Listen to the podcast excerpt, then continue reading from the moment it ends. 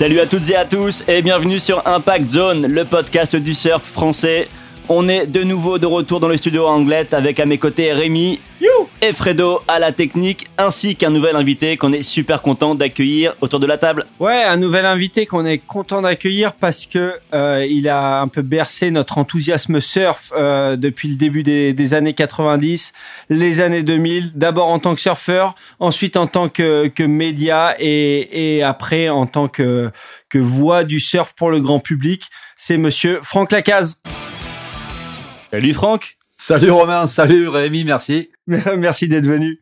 Comme l'a dit Rémi, euh, on a beaucoup de choses à voir avec toi parce que tu as la double casquette de Dex Surfer Pro, mais aussi de journaliste. Et, et donc, euh, bah, à travers ça, euh, donc rédacteur en chef de Trip Surf Magazine, euh, collaborateur d'autres magazines aussi comme Surf Session. Et puis, euh, rapidement après, la voix du surf français commentateur pour les épreuves ASP avant de devenir WSL. J'oublie sans doute plein d'autres choses, des compétitions peut-être aussi euh, plus régional ou local, bref, et euh, d'autres grosses échéances à venir peut-être. Sans doute. Sans doute. Et c'est pour ça, du coup, qu'on, voilà, que tu es avec nous ce soir et on a tout le temps qu'il faut pour parcourir avec toi cette longue carrière. Eh bien, écoute, on va en profiter, euh, Romain, avec grand plaisir. Oui, oui, beaucoup de choses à dire, évidemment. Ouais. Euh, après, ouais, on se connaît bien, hein, tous les trois. Ouais, voilà. Ce qu'il faut, ce qu'il faut dire, c'est que Franck était le premier maître de stage de Romain. ouais, ouais, ouais. En, en, tout cas, le meilleur. Enfin, en tout cas, le meilleur stage de loin. Oui, hein, on était pas mal à la Côte des Basques. On était plutôt là, bien, ouais, on en parlera tout à l'heure, ouais. Ouais, et, euh, et Rémi, tu et toi, bah, écoute, t'as as rencontré l'amour euh, avec un un peu ancien grâce à toi aussi. à moi aussi, hein, un peu d'une grâce à toi, manière. exactement. Ça n'est passé des choses hein, chez Trip Surf. Ok, oui. Et euh, en tout cas, on a l'habitude de commencer euh, l'émission, ben toujours par euh, le début. Et donc, comment mieux. toi, c'est mieux tant qu'à faire? On pourrait essayer par la fin, ça changerait pour une fois. Mais comment t'en es venu au surf? Et en fait, comment en réalité t'en es venu aux vagues et au bodyboard puisque c'est par là que t'as commencé? Ouais, absolument, le bodyboard. Et tu sais quoi, je ne le regrette pas un instant d'avoir fait du bodyboard. Euh, ça a débuté en 81 ou 2, je ne sais plus. Il se trouve que, euh, donc il y a bientôt 40 ans, que mes parents, qui étaient des commerçants, ont toujours été des commerçants tout au long de leur vie, euh, lorgnaient pour mes frères aînés sur un commerce à la Chambre d'Amour Anglette, fameux quartier euh, réputé où il y, a des, des surf shops, des restaurants, des bars, etc. Bon, dans les années 80, c'était un peu différent. Il y avait déjà des surf shops, il y avait oui, surf shop notamment. Euh, et ils ont trouvé un bar, enfin, qui était un restaurant à l'époque, et ils l'ont acheté et ont changé le concept. Et c'est devenu la shop, voilà, qui est euh, 40 ans plus tard, je pense, euh, on peut le dire assez objectivement, est devenue une institution qui a bercé pas mal de générations de surfeurs. Et moi, j'ai débarqué dans ce bar alors que, voilà, j'étais collier, euh, rien ne me prédestinait à aller dans les vagues à a priori, hein, mes frères n'étaient pas surfeurs, mes frères aînés, euh, plutôt pelotari, euh, le foot, parce que mon père était un ancien footballeur professionnel, le premier du Pays Basque, soit dit en passant. Avant Didier. Avant Didier Deschamps, il a même entraîné Didier Deschamps, mon père. Excellent. Ouais, ouais, ouais dans les années euh, 80. Et euh, gamin, hein, j'entends bien, avant qu'il parte à Nantes au centre de Oui, formation. j'imagine. et, euh, et donc me voilà arrivé à Anglette, chambre d'amour, face aux vagues, et, euh, et puis ça coïncidait avec euh, la, la, la, naissance du bodyboard. Et puis un jour, je me suis dit, tiens, je vais aller essayer de prendre des vagues, quoi. Donc je suis parti avec euh, un bodyboard que j'avais acheté. À l'époque, c'était un bodyboard en mousse, hyper, euh, hyper flex, euh, sans aucune, euh, enfin, qui n'était pas absolument pas performant. Ceux et, qui t'irritaient bien le ventre? Qui irritaient bien le ventre. Enfin bon, et puis on se posait pas les questions euh, en maillot. Et, euh, voilà, et j'ai kiffé j'ai kiffé et direct euh, j'ai j'ai voulu euh, progresser. Donc euh, arriver des nouveaux produits euh, c'était la marque Moré Boogie importée par Michel Hoff à l'époque. Là c'était le plein boom du bodyboard en fait. Et, et donc vite après j'ai acheté le Max 7 le fameux Max 7 là les, les, les vieux de la vieille du bodyboard Le jaune et noir. exactement. Dessous noir pour les premiers modèles euh, dessus jaune bien sûr après, par la suite, ils avaient changé le dessous euh, Orange, qui était orange par la suite parce que bah, le noir au soleil, ça cloquait. Donc, c'était pas super pour la glisse. Et, euh, et me voilà avec mon Max 7 euh, à plat ventre. Euh, alors, j'essayais un peu à genoux. Enfin bon, on savait pas. On avait à l'époque euh, zéro info de qui pouvait se passer ailleurs dans le monde, donc on avait un peu inventé notre pratique, quoi. Et euh, mais surtout, on prenait des vagues, quoi. On s'éclatait, on était quelques-uns, pas très nombreux. Les surfeurs de l'époque nous regardaient avec un œil un peu curieux, alors mi-amusé, mi-agacé, euh, genre c'est qui ces grabataires. Euh, bon, ça a perduré pas mal de temps après, mais euh, Il y avait, il y avait déjà le, le- l'espèce de Geiger Oui, euh, surf bodyboard ou pas, vraiment. Mais bon, comme on prenait des vagues euh, au même titre que les surfeurs, en plus on avait les palmes, donc euh, ça, ça aidait pas mal. Mais euh, mais bon, on, voilà, on n'était pas plus nombreux que ça, on gênait pas spécialement, on s'entendait bien. J'avais eu droit à quelques réflexions, mais sans plus quoi. Je pense que ça a été plus exacerbé euh, plus tard dans le temps en tout cas. Mais à ce moment-là, moi, j'étais déjà devenu surfeur, donc euh, et moi-même, je dénigrais les bodyboarders d'ailleurs. Et par contre, nous, fait ça. quand on recevait des, des surfeurs, enfin quand on reçoit des surfeurs qu'on connu cette époque-là, euh, Surf Session n'existait pas, Trip Surf non plus, mais il y avait en tout cas déjà Surfer Magazine qu'ils arrivaient à se procurer euh, Ouais. d'une manière ou d'une autre. Il y avait Ouais. déjà des films aussi. Or, pour le bodyboard, je pense Alors, qu'il n'y avait pas grand-chose. Comment vous nourrissiez Si, vos- justement, Ah. figure-toi que moi, les premiers bodyboarders, euh, je les ai, enfin les premiers bodyboarders euh, étrangers, donc en l'occurrence euh, américains ou hawaïens, ils étaient dans Surfer Mag ou Surfing, je sais plus. et Il y avait des articles, euh, ce qui est quand même assez euh, détonnant hein, Ouais, ouais, ouais. Dans, dans un mag de surf, parce que c'était la nouvelle pratique, très euh, voilà nouvelle. regardez ce qu'ils font, parce que surtout ce que découvraient les surfeurs, c'est que les bodyboarders avaient déjà cette exploration, j'ai envie de dire, tridimensionnelle de la vague. Ils faisaient des ailes rollo, alors que le surf à l'époque se cantonnait à la face de vague, quoi. Que les, les bodyboarders déjà faisaient des tubes super profonds, s'amusaient à partir avec la lèvre, atterrissaient, enfin, ils- voilà, c'est une le- approche le totalement take-off sous la novatrice, quoi. lèvre aussi. Voilà. et tout ça. Et, euh, ça. et des manœuvres dans le tube, euh, des espèces de rotation, euh, les belly spins, les machins, enfin bon. Et, euh, et c'était assez surprenant pour les surfeurs euh, qui voilà découvraient une nouvelle approche de la vague. Et c'est, je pense, c'est ça qui avait suscité cet intérêt dans les canards de surf américains de l'époque. D'accord, ok. Donc, quand même de euh, quoi. et là, et on découvrait les les, les euh, Mike Stewart, les Ben Siverson, les euh, Jack Lindholm, Jack euh, the Ripper, les, les ventreurs, euh, enfin, tous ceux qui euh, Kisazaki, qui après était venu en France vivre quelque temps, voilà, qui étaient les, les héros euh, du bodyboard de l'époque. euh, et on- moi, la première perception que j'ai eue du bodyboard étranger, enfin ailleurs qu'en France, c'était à travers les pages des magazines. Ok, mais pas de vidéo à l'époque en tout cas.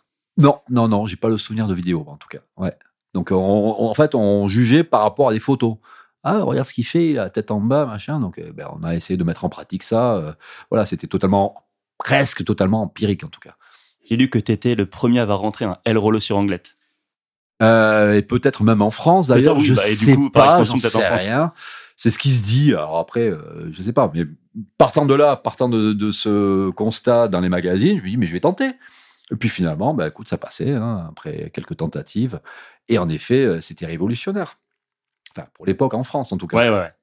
Et donc de ça arrive euh, du coup assez rapidement la compétition. C'en est où en France la compétition en Alors. bodyboard vu le nombre, le, peu- le faible nombre de pratiquants? Moray Boogie, qui était la seule marque sur le marché à l'époque, euh, enfin en France en tout cas, qui était euh, distribuée par euh, par Michel Hoff, euh, s'est dit bon, si on veut faire connaître euh, le bodyboard, évidemment en vendre derrière, en- il faut euh, inciter euh, les pratiquants, enfin, et on va faire connaître euh, le bodyboard, le Moray Boogie de préférence, en, organisant des compètes où ça va drainer du monde, ça va créer des vocations peut-être, susci- susciter des vocations, et euh, c'est parti de là. Et donc, à partir du début des années 80, 83, je dirais, peut-être 83, 84, 85, a été mis en place par Michel Hoff à l'époque, avec les surf shops distributeurs de Moray Boogie, donc dans différentes villes du littoral, un circuit, Moray Boogie, et, euh, et donc on allait à Mimizan, euh, on allait en Anglade, Biarritz, la Côte des Basses, la Grande Plage, machin, avec une grande finale à l'issue de, de cette saison, euh, qui était organisée à la Grande Plage, avec à la clé des billets pour Hawaï et participer à la finale internationale du, enfin, le, le Moray Boogie Contest au pipe. Voilà. Et d'ailleurs, le pari par Micheloff avait été assez réussi parce que moi, je me souviens quand j'étais tout petit, on faisait pas du bodyboard, on faisait du moré. Exactement. Exactement, ouais. Ouais, c'est ça. Et donc, euh, c'était bien réussi comme, euh, comme To- coup marketing. tota- quoi. Totalement, totalement. Mais euh, Mich- enfin, Michel, euh, petite pensée pour lui là, parce que on, on se suit sur les réseaux sociaux. J'ai plus trop de nouvelles, mais bon, beaucoup d'affection en tout cas pour Michel Hoff. Euh, voilà, en effet, il avait tout compris avant l'heure. Il faut quand même savoir. J'ouvre une petite parenthèse, mais euh, on, revient à l'essentiel de suite. Euh, lui, quand il avait repris l'entreprise familiale de ses parents, ses parents importaient des jouets. De plage, ouais, ça. Des jouets de plage, euh, ça n'avait rien à voir avec la glisse. Et Michel a eu ce feeling et s'est dit tiens, là, il y a un truc à jouer. Euh, on est à Bayonne pas loin du littoral, et on va importer cette marque. Et derrière, il avait décliné les skates, les machins. Enfin bon, il avait ouvert l'offre euh, plus largement au surf et plus qu'au bodyboard, mais il s'était vraiment spécialisé dans tout ce qui était marché de la glisse. Hein. Il avait totalement délaissé les jouets, donc il avait vraiment eu du flair, quoi. Et c'est encore plus ou moins le cas parce que, enfin, peut-être ça fait quelques années que j'ai pas mis les pieds, mais quand tu y allais, tu avais forcément tous les accessoires de surf, les planches, les bodyboards, les combis et tout. Et t'avais encore à côté des ballons, des raquettes, euh, des seaux en plastique. Ouais, ouais, ils ont, c'est un peu moins connu comme activité, mais euh, exactement. Et donc, comme tu disais, euh, cette, euh, ce tour de euh, le Moray Boogie Tour, il, il, il a mené jusqu'à jusqu'à Pipe. Alors, il fallait avoir les résultats. Ouais. Donc, en l'occurrence, en ce qui me concerne, c'était 85. Et je crois que c'était la première édition, d'ailleurs, où il y avait des, des billets à gagner pour, pour Hawaï. Euh, finale à Biarritz, à la grande plage, je me rappelle, ça bombardait, il y avait des vagues, hein, c'était euh, fin août, je crois. Et en effet, à la clé, pour les meilleurs de chaque catégorie d'âge, moi j'avais 15 ans en 85, hein, enfin j'allais sur mes 16 ans, euh, donc j'avais trois ou quatre années de bodyboard derrière moi déjà. J'avais commencé le surf cette année-là d'ailleurs, euh, mais bon, là, mon, objectif, clairement, c'était de gagner la compète et de partir à Hawaï, quoi. 15 ans, le rêve, quoi. partir, prendre l'avion. J'avais jamais pris l'avion de ma vie. Euh, et puis, euh, jamais voyagé, bien évidemment. Hein, pas plus loin que la Gironde, je pense, à cette époque-là. Donc, c'était le, le, kiff, quoi. Et à l'arrivée, je gagne cette compète, cette finale dans ma catégorie d'âge, donc les moins de 16 ans, je dirais. Et, euh, et me voilà euh, en possession d'un billet d'avion euh, pour Hawaï pour aller participer à la finale du Morebogi Contest à Pipe. et c'était début janvier de mémoire. Début, début janvier de 86. Et donc, t'es, es tout seul à partir ou il y a non, plusieurs pas du tout, parce euh... qu'il y avait, il y avait plusieurs catégories d'âge. Donc, euh,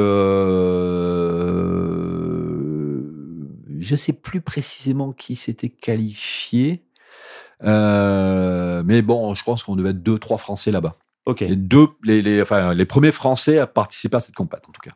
Donc vous vous retrouvez en, quand ah, 86, ouais. euh, quoi, ah, sur ouais. le North Shore. Tu passes de la grande plage, enfin d'Anglette et de la grande plage pour la compète, au North Shore et à Pipe. Exactement. et je peux même parler du voyage. Ça avait été épique. On avait pris le train et j'étais parti avec Matine Laronde, le frère de Michel Laronde qui partait rejoindre son frère à Hawaï, parce que Michel, à l'époque, vivait sur l'île de Maui, où il avait un restaurant, euh, La Vie en Rose, et Matine, qui, lui, était, euh, voilà, vivait à Paris, était dans le, je sais plus quel business, s'est dit, tiens, ben, euh, voilà, je vais accompagner le petit Lacaze, là, 16 ans, euh, il, il, était majeur, lui. Et, et donc, on avait fait le voyage ensemble. Donc j'avais pris le train jusqu'à Paris. À Paris, on s'était retrouvés. Train de nuit jusqu'à Amsterdam. Amsterdam, vol de la Canadian Pacific Airways, Amsterdam, Vancouver, Vancouver, Honolulu. Donc, tu vois, c'était un périple, c'était sympa. Et arrivé à Hawaï, donc à Honolulu, à l'aéroport, euh, il y avait Thierry Domenech, Michel Laronde, euh, qui était venu nous accueillir, nous, récupérer. Donc, euh, et on avait, on était parti directement le soir même sur le North Shore et, et on logeait à la Mark Fu House, la guest house de Mark Fu euh, à Waimea Bay. Il en avait deux, une à Waimea Bay et une à, à Velziland. Et, euh, et, je me rappelle donc arrivé une chaleur torride. C'était décembre hein, en France, hein, donc euh, chaleur tropicale. Déjà première fois que je prenais l'avion, j'avais halluciné. Alors c'était long, mais mais bon, peu importe. Et, et arrivé à Hawaï, le choc, quoi, le choc en pleine nuit. Et je me rappelle me coucher il euh, n'y avait pas de place à l'intérieur ce soir-là, donc j'avais dormi à l'extérieur. J'avais été bouffé par les moustiques et surtout, j'avais pas pu dormir parce que j'entendais Waimea qui claquait. Waimea était juste à côté et ça bombardait. C'est rare hein, quand il y a des vagues à Waimea. Et ben, Ouais, ce soir-là, ça bombardait. Et le lendemain matin, je me lève et je suis parti à la pointe, à l'église, là, euh, aller regarder. Les mecs, ils chargeaient Waimea Bay, quoi. Donc, voilà, bienvenue à Hawaï, quoi. Ah ouais. Aloha. Ah d'accord. Belle entrée en matière. Ouais, direct dans le bain. Ah ouais, ouais, et, totalement. et ces ouais. gars-là, euh, Michel Laronde et tout ça, tu les connais, tu les connaissais déjà ou Pas du tout, pas Parce du que c'était un peu les stars du surf en France? Alors Michel, pas vraiment. Michel, il était undercover. Voilà, c'était le mec de la grande, euh, qui était pas parmi les meilleurs euh, de la grande plage. C'était pas le compétiteur comme pouvaient l'être les La Mouche, les les Nabo, les Church, etc. Les Eric Graciette, et qui était parti très tôt à Hawaï par contre lui. Il faisait partie d'une bande de, de Français de Biarritz avec euh, le Diable, Gérard Lacaze, qui a le commerce anglais maintenant. Voilà, ils étaient partis vivre leur rêve à, à Maui, quoi. Et ils avaient ouvert ce fameux resto. Donc, je les connaissais absolument pas à ce moment-là. Je connaissais Thierry Domenech, bien sûr, parce que euh, lui faisait les compètes euh, l'été en France, il était en équipe de France, euh, il glaçait, il glaçait pour Baptiste euh, Dupoil, là, les, les planches euh, de Baptiste, et, euh, et chaque hiver, il partait à Hawaï pour surfer, pour charger, et il bossait en parallèle pour Eric Arakawa euh, chez euh, Classic Islands, avant que Eric Arakawa devienne shaper en son, nom propre à l'époque. euh, donc voilà. Et, et le lion, donc lui, je le connaissais, et je me rappelle que je lui avais acheté une planche en arrivant à Hawaï parce que je m'étais mis au surf et, et clairement il y avait déjà plus que ça qui comptait quoi. Le bodyboard c'était devenu vraiment le moyen de voilà de gagner des trucs, de voyager éventuellement. Et à partir de 85, vraiment de l'été 85 où j'avais débuté le surf, voilà le bodyboard c'était plus ma passion clairement. Voilà, j'avais envie de progresser en surf. Et première chose que j'ai faite en arrivant à Hawaï, c'était de me trouver une board et euh, en l'occurrence c'était une Arakawa de, Thierry Domenech. Et on en revient quand même à cette l'arrivée sur Pipeline et le fait de devoir faire une compète euh, de bodyboard à Pipe Absolument. avec déjà les Mike Stewart, avec déjà les noms que tu as cités. Ouais. Comment se passe euh, l'approche, la découverte du spot et, euh, et la série? Alors, alors, la série, ça n'a pas duré longtemps. hein. Je me suis fait sortir au premier tour de mémoire.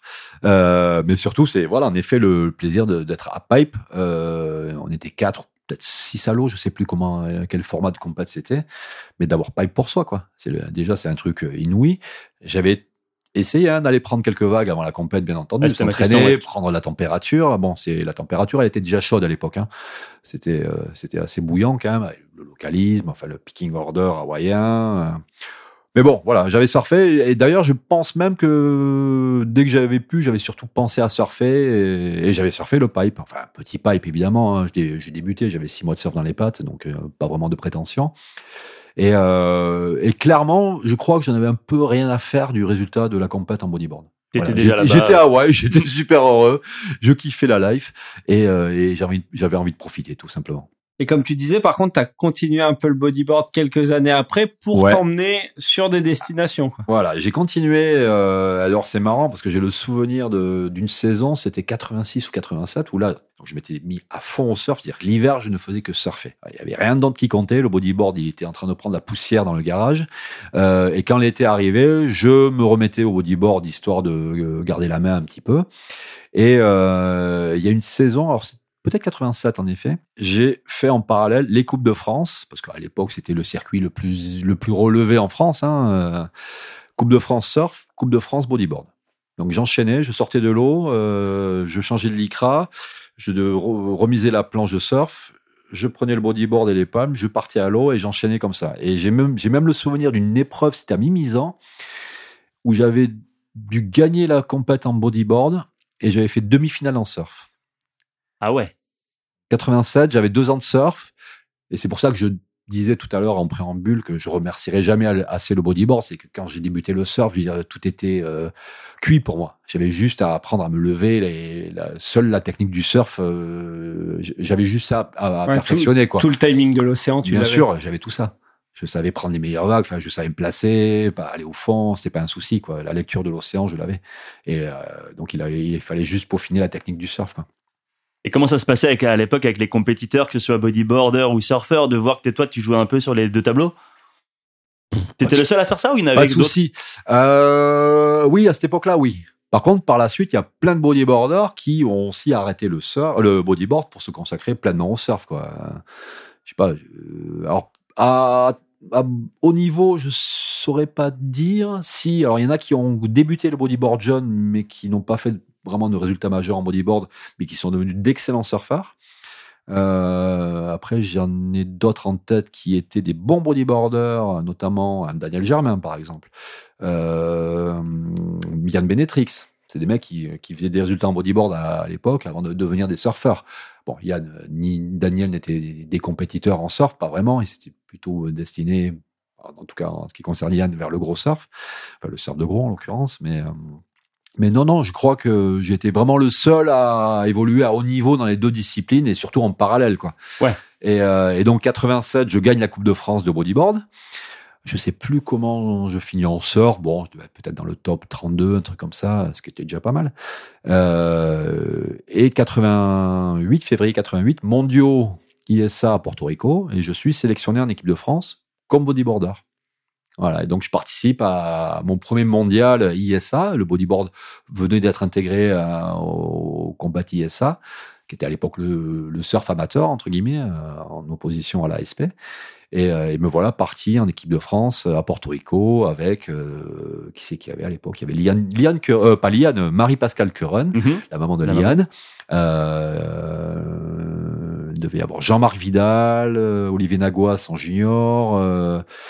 Jean-Louis Poupinel, qui c'est qui pouvait y avoir C'était Pierre Agnès hein, qui s'occupait de l'équipe Pas du tout, non, non, non, non, Pierre était pas là, non. Euh, non, non, là, l'équipe de France était euh, coachée par euh, Charlie Puyot. Voilà. Ok. Charlie Puyot et le président de la Fédé à l'époque, euh, c'était Jean-Louis Bianco. Voilà, c'était une autre, vraiment une autre période. Quoi. Et donc voilà, mondial de bodyboard à Porto Rico, avec euh, un résultat individuel à aller chercher, et évidemment un résultat par équipe. Alors je sais pas combien l'équipe de France avait terminé. Hein, il y avait des super vagues, je me rappelle. On était à Aguada ou Agadia, là, sur la, la côte nord-est. Et, euh, et, et, perso, j'avais fini septième mondial en bodyboard. Ce qui était pas mal. Carrément. Ce qui était pas mal. Et à partir de là, j'ai arrêté, j'ai totalement arrêté le bodyboard. T'as fait ton résultat et voilà. Et, terminé. et puis j'y trouvais vraiment plus de plaisir. Voilà, j'ai fait un dernier voyage grâce au bodyboard à Porto Rico et à partir de là, surf à fond. Et euh, comme tu disais avant, tu avais déjà commencé des compètes un peu en parallèle en surf et tu emmagasinais déjà les, les, résultats en, les résultats ouais, en ça surf. ça commençait à venir, ouais. Euh, en 87, j'avais en effet le souvenir de cette demi-finale à, à Mimizan, en Coupe de France, hein, avec. Qui était déjà quelque chose, une demi-finale en Coupe de France. Ah, mais c'était vachement bien. Ouais. Alors, je sais plus qui y avait, mais bon, à l'époque, les, les, tueurs, c'était, oui, c'était Thierry Domenech, c'était euh, Eric Graciette, c'était Jean-Louis Poupinel. Euh, il y avait Jérôme Rigaudy, le Tahitien aussi, qui à l'époque était en France pour ses études, qui était resté un bon moment, qui était un sacré surfeur. Euh, Olivier Nagois, euh, on est de la même génération, qui à l'époque scorait en junior et en open était pas mal aussi. Cyril Robert, euh, voilà, euh, j'en oublie plein hein, évidemment, mais mais bon, c'était voilà, c'était encore les les, les, les patrons, les, les cadors. C'était les voilà, les papas du surf français à l'époque. Quoi. Et, et, aller les titiller, c'était cool. Et t'as été les titiller si bien qu'à un moment, t'étais étais même sur les podiums. Début des années 90. Voilà, bah, j'ai attendu mon heure hein, ouais. tranquillement. Euh, voilà, j'ai euh, j'ai travaillé mes gammes et, et, puis à partir du début des années 90, en effet, je commençais à faire des finales et à, et puis les victoires sont venues. Alors c'était toujours les coupes de France ça restait le circuit référence en, France en tout cas, et puis surtout c'était la clé pour aller chercher l'équipe de France, etc. Et je crois que mon premier gros résultat, une victoire en l'occurrence, ça devait être 93. Je gagne la Coupe de France à Bidart. Je me rappelle, ça bombardait. Alors j'ai jamais été un très bon surfeur dans les petites vagues, mais par contre dès que ça bombardait un peu, j'aimais bien. J'étais un peu physique. Voilà, j'ai jamais eu un surf très en finesse non plus. J'aimais bien appuyer un peu sur les sur les rails. Ça a été un peu, enfin toujours mon approche. Et voilà, donc 93, Bidart, euh, dans une mer démontée, euh, voilà, je gagne. Je crois qu'en finale, il y avait Chabi Lafitte, Nicolas Pinault et peut-être Xavier Jambou de mémoire. Et, euh, Donc et voilà. Que des surfeurs qui aiment appuyer sur le rail. Exactement, exactement. On va dire qu'il y avait une sélection naturelle, en tout cas, pendant cette compète. Euh, oui, oui, pas que des très fins en finale. Hein. et, euh, et, voilà, première première victoire. Et puis il y en a eu d'autres derrière qui ont suivi. Euh, 94, je crois que je gagne à Lacano. Alors là, pour la peine, dans les toutes petites vagues. Et je me demande si en finale il n'y avait pas. Là, c'était l'émergence d'une nouvelle génération. S'il n'y avait pas, il y a Mickey Picon, je crois, Patrick Beven qui arrivait derrière, qui commençait à frapper fort à la porte. Et, euh, et 94, je suis en balotage avec Didier Peter pour la victoire finale. Et il fallait, pour remporter le titre, euh, enfin, la Coupe de France, quoi, hein, le surfeur le plus régulier sur toutes les étapes euh, de la saison. Ouais, il y en avait cinq ou six à l'époque. Ouais, un truc comme ça. Euh, je me rappelle, on était à Vieux Bocaux et j'avais pas d'autre choix que de gagner la compète. Didier Peter, pensant que je n'allais pas gagner, avait fait l'impasse. je l'en remercie. J'ai gagné. Excellent. j'ai gagné. Et j'ai gagné la Coupe de France. Didier, il a fini deuxième. Didier, si tu m'entends, je t'embrasse. Ouais, et en plus, ouais, c'était- tu gagnais la Coupe de France, t'étais garanti d'une place en équipe de France. Non, pas nécessairement, parce que, alors oui, évidemment, ça te, ça t'ouvrait grand, grand les portes de l'équipe de France, mais il fallait quand même aller chercher euh, sa qualification. En général, il y avait des stages de sélection derrière. Euh, et ma première sélection en équipe de France euh, en tant que surfeur, euh, c'était 93, euh, 93 championnat d'Europe en Écosse. Ok. À Thurso East, tout à fait au nord, là, euh, je me rappelle, euh, mois de Sur la- septembre. sur la bonne vague? Celle où il y avait le QS Ah, bien sûr, ouais, ouais. Excellent.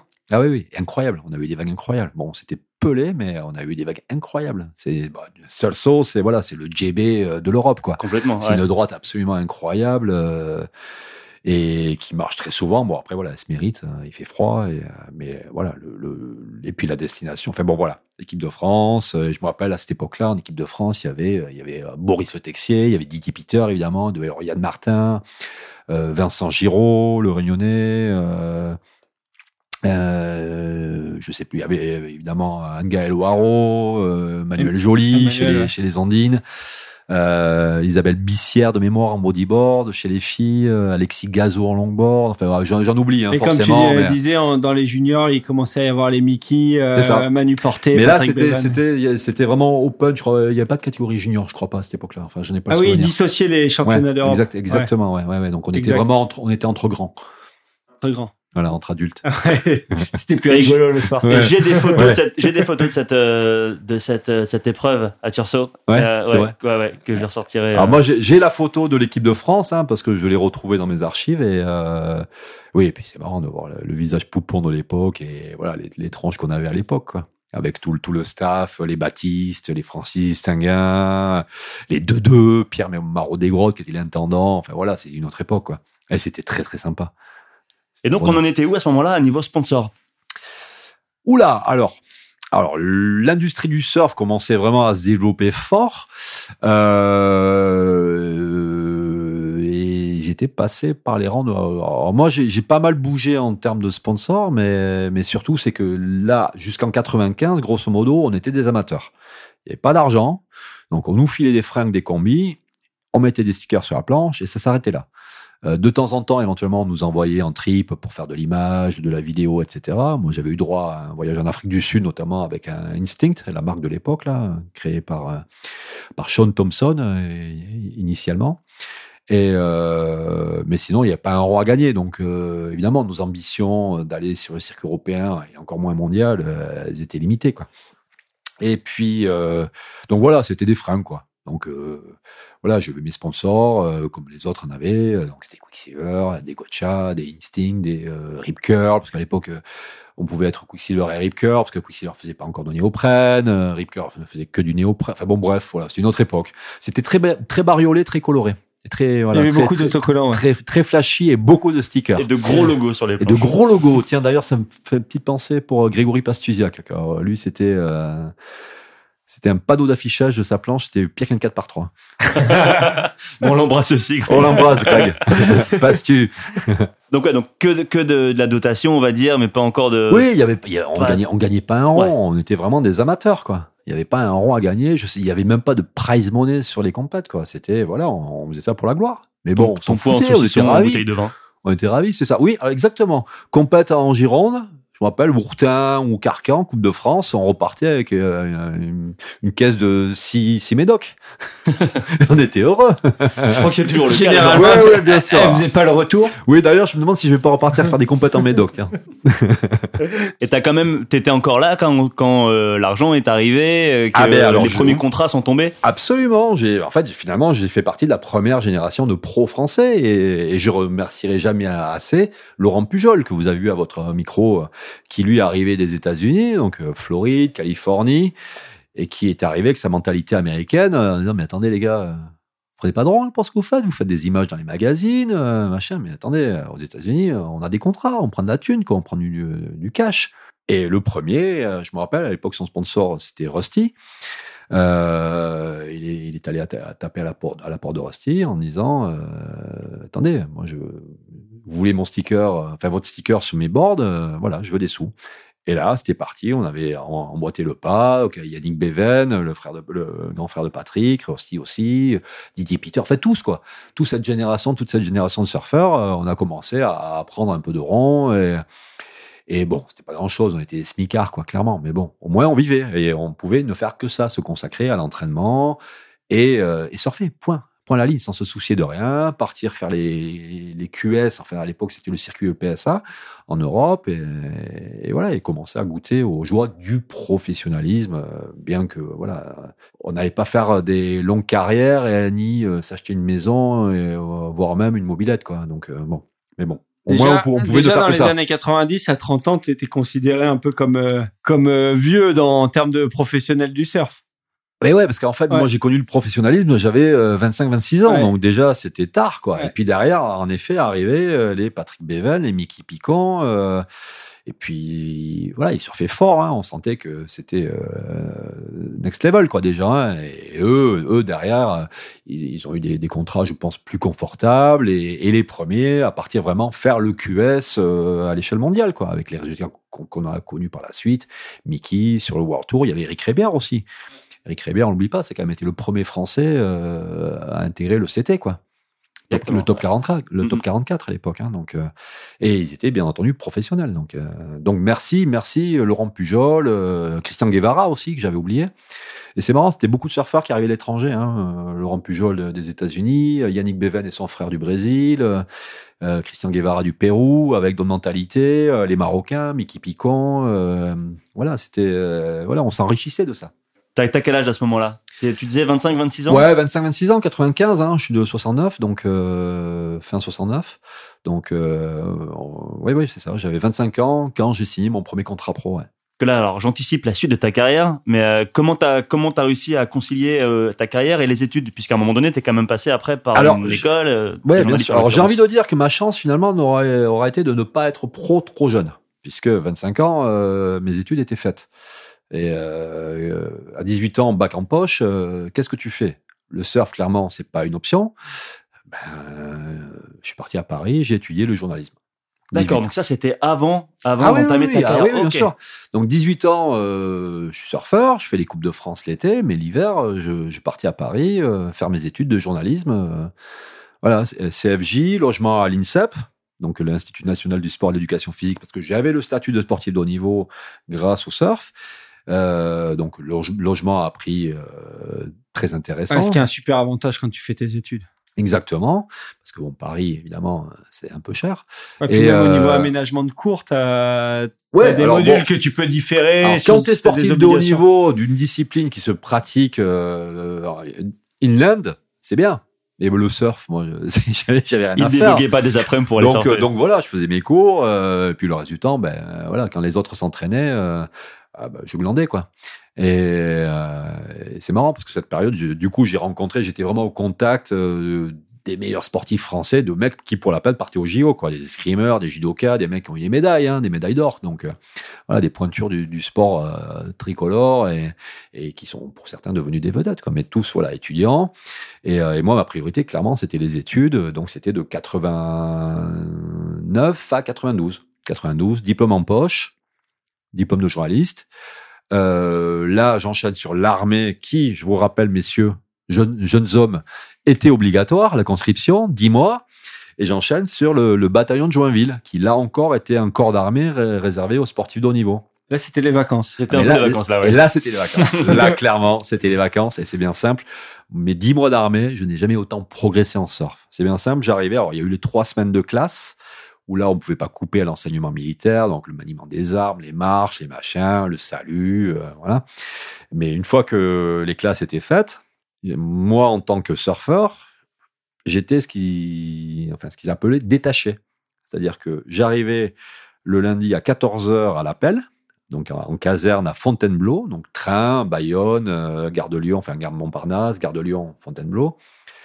Et le mardi matin après les, la, la, présentation aux couleurs, donc le lever du drapeau, la Marseillaise, euh, le salut au drapeau, euh, petit déjeuner, je rentrais euh, chemin retour. Je repartais à la gare de Bayonne. T'allais faire Mais un ça- jour. Toutes les semaines. Toutes, même pas. Alors, euh, au début, oui, parce que j'avais une, en fait, on avait un quota de gardes qu'on devait remplir. De mémoire, c'est devait, on devait faire 12 gardes. Et à partir du moment où on avait fait notre quota, là, on était totalement libéré.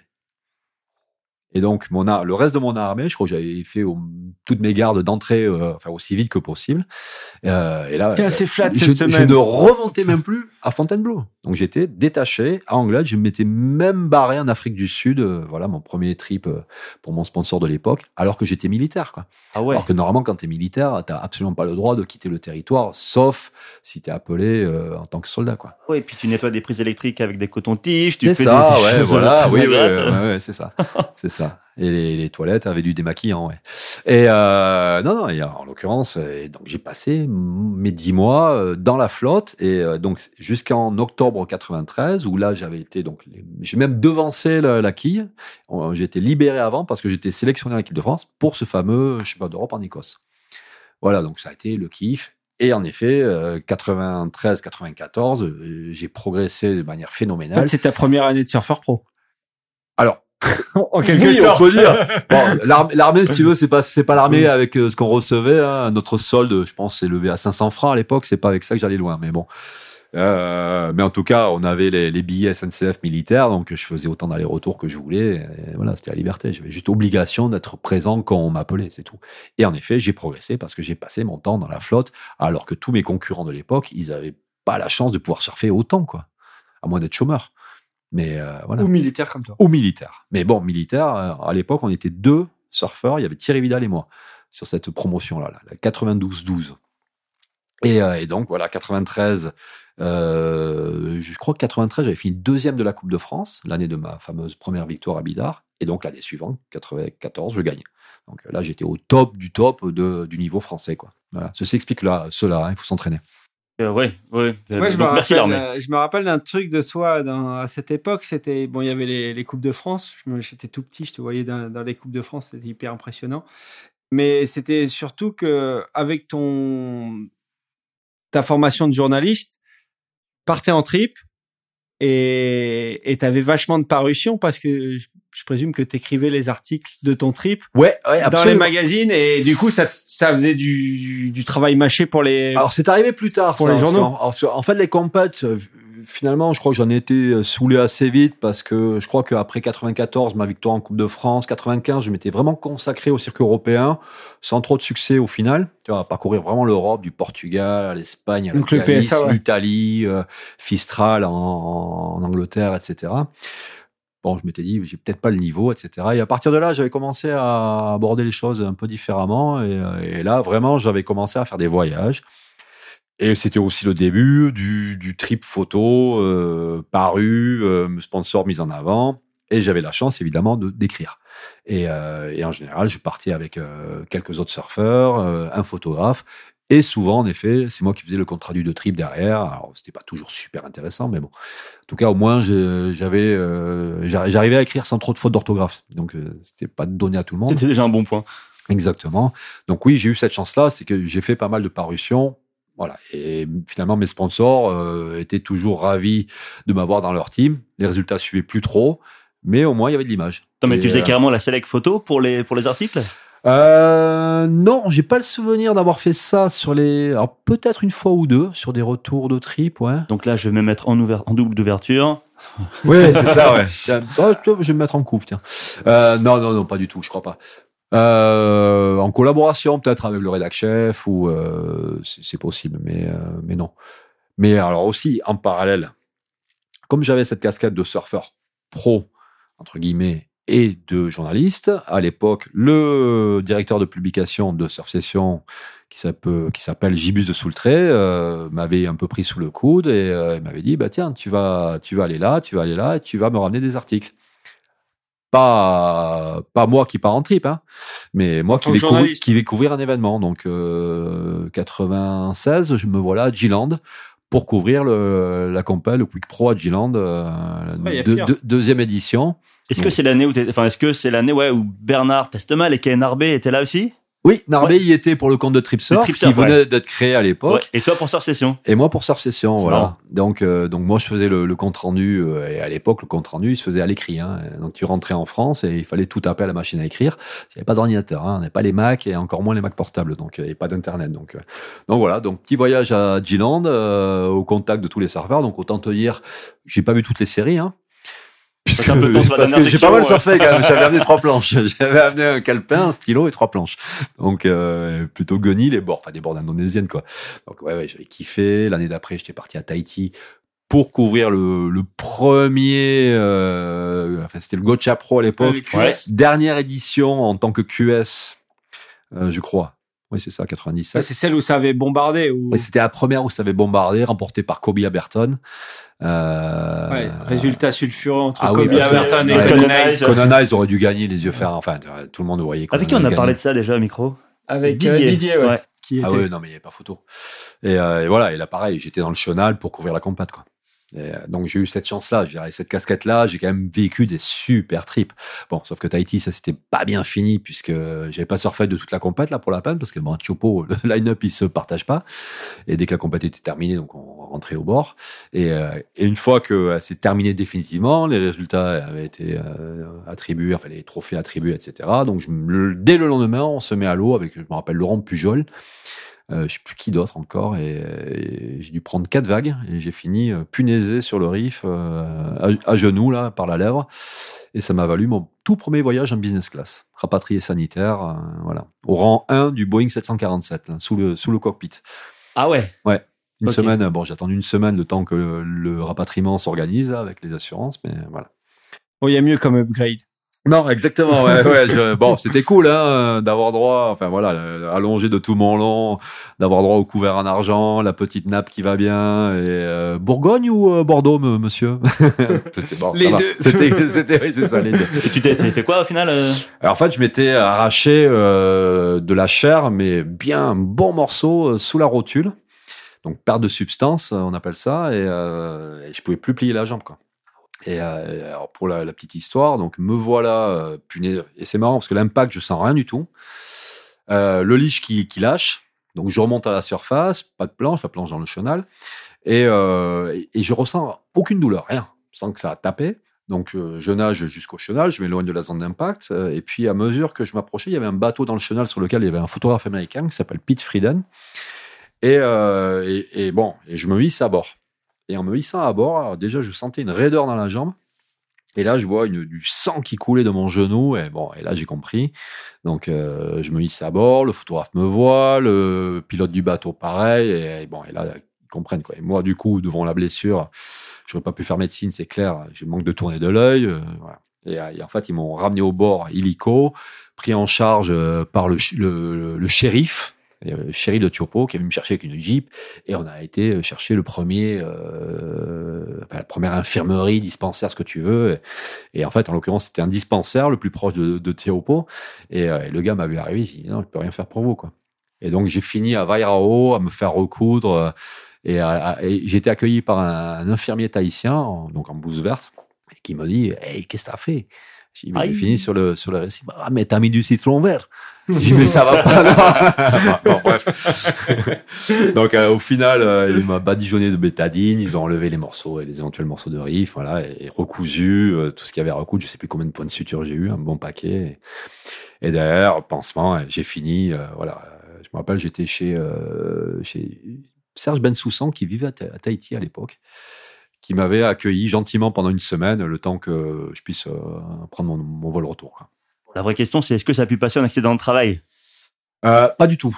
Non, non, je, je suis rentré, j'ai pondu mon compte rendu de compète et il a été publié, donc euh, voilà, j'ai honoré ma mission. Et Gibus était content.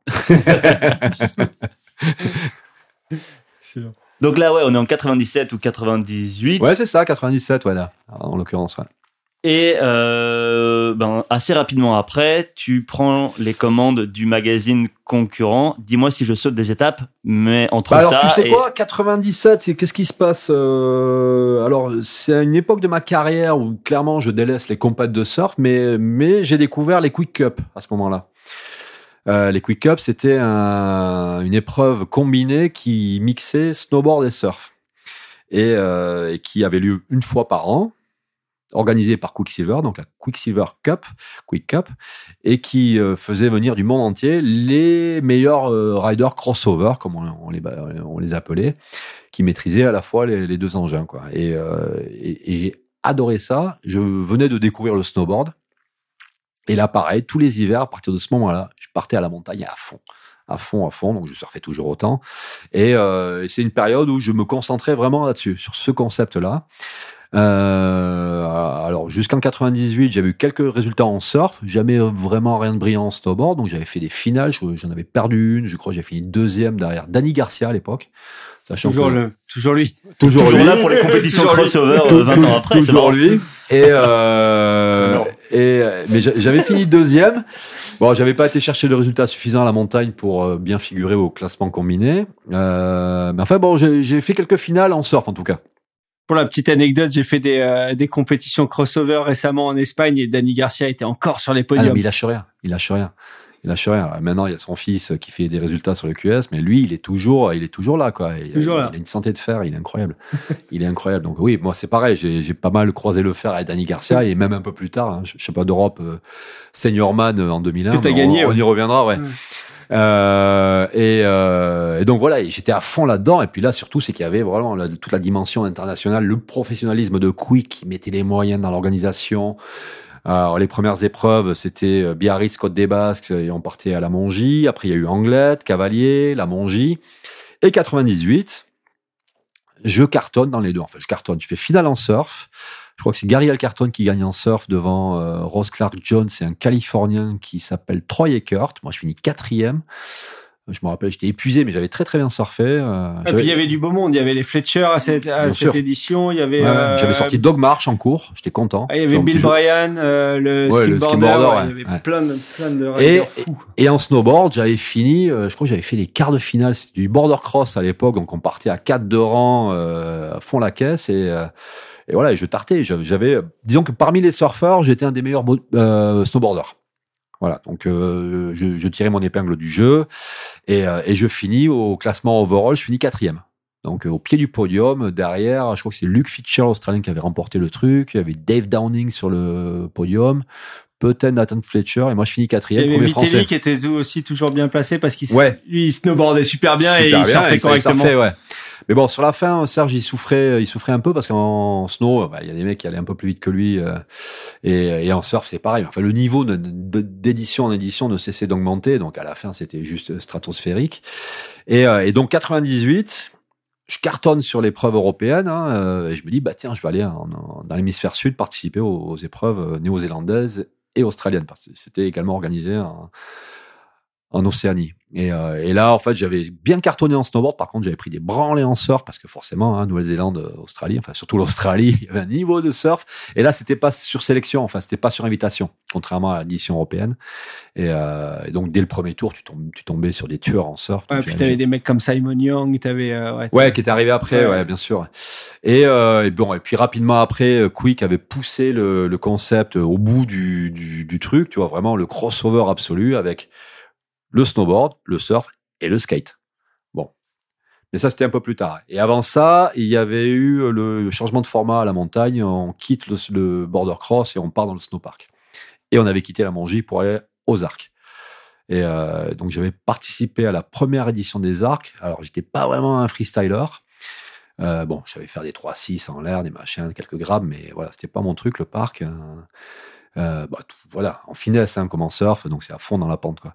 Et euh, donc voilà, là, là, je sentais que c'était fini pour moi. Et après, il y a eu le, le skate, et là, j'étais devenu jus, donc ça me permettait de, de faire le déplacement aux arcs et de participer à la fête parce que c'était aussi très très festif.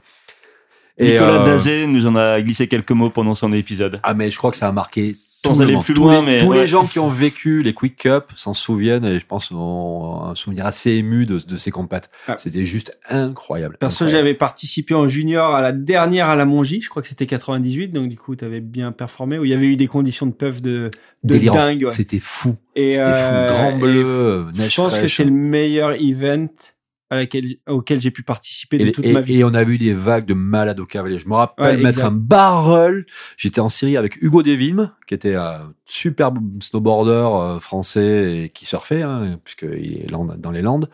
Il tenait un moment, euh, je sais plus quel bar, je sais plus- hum, comment il s'appelait son bar là. Bon bref, peu importe, place des Landais.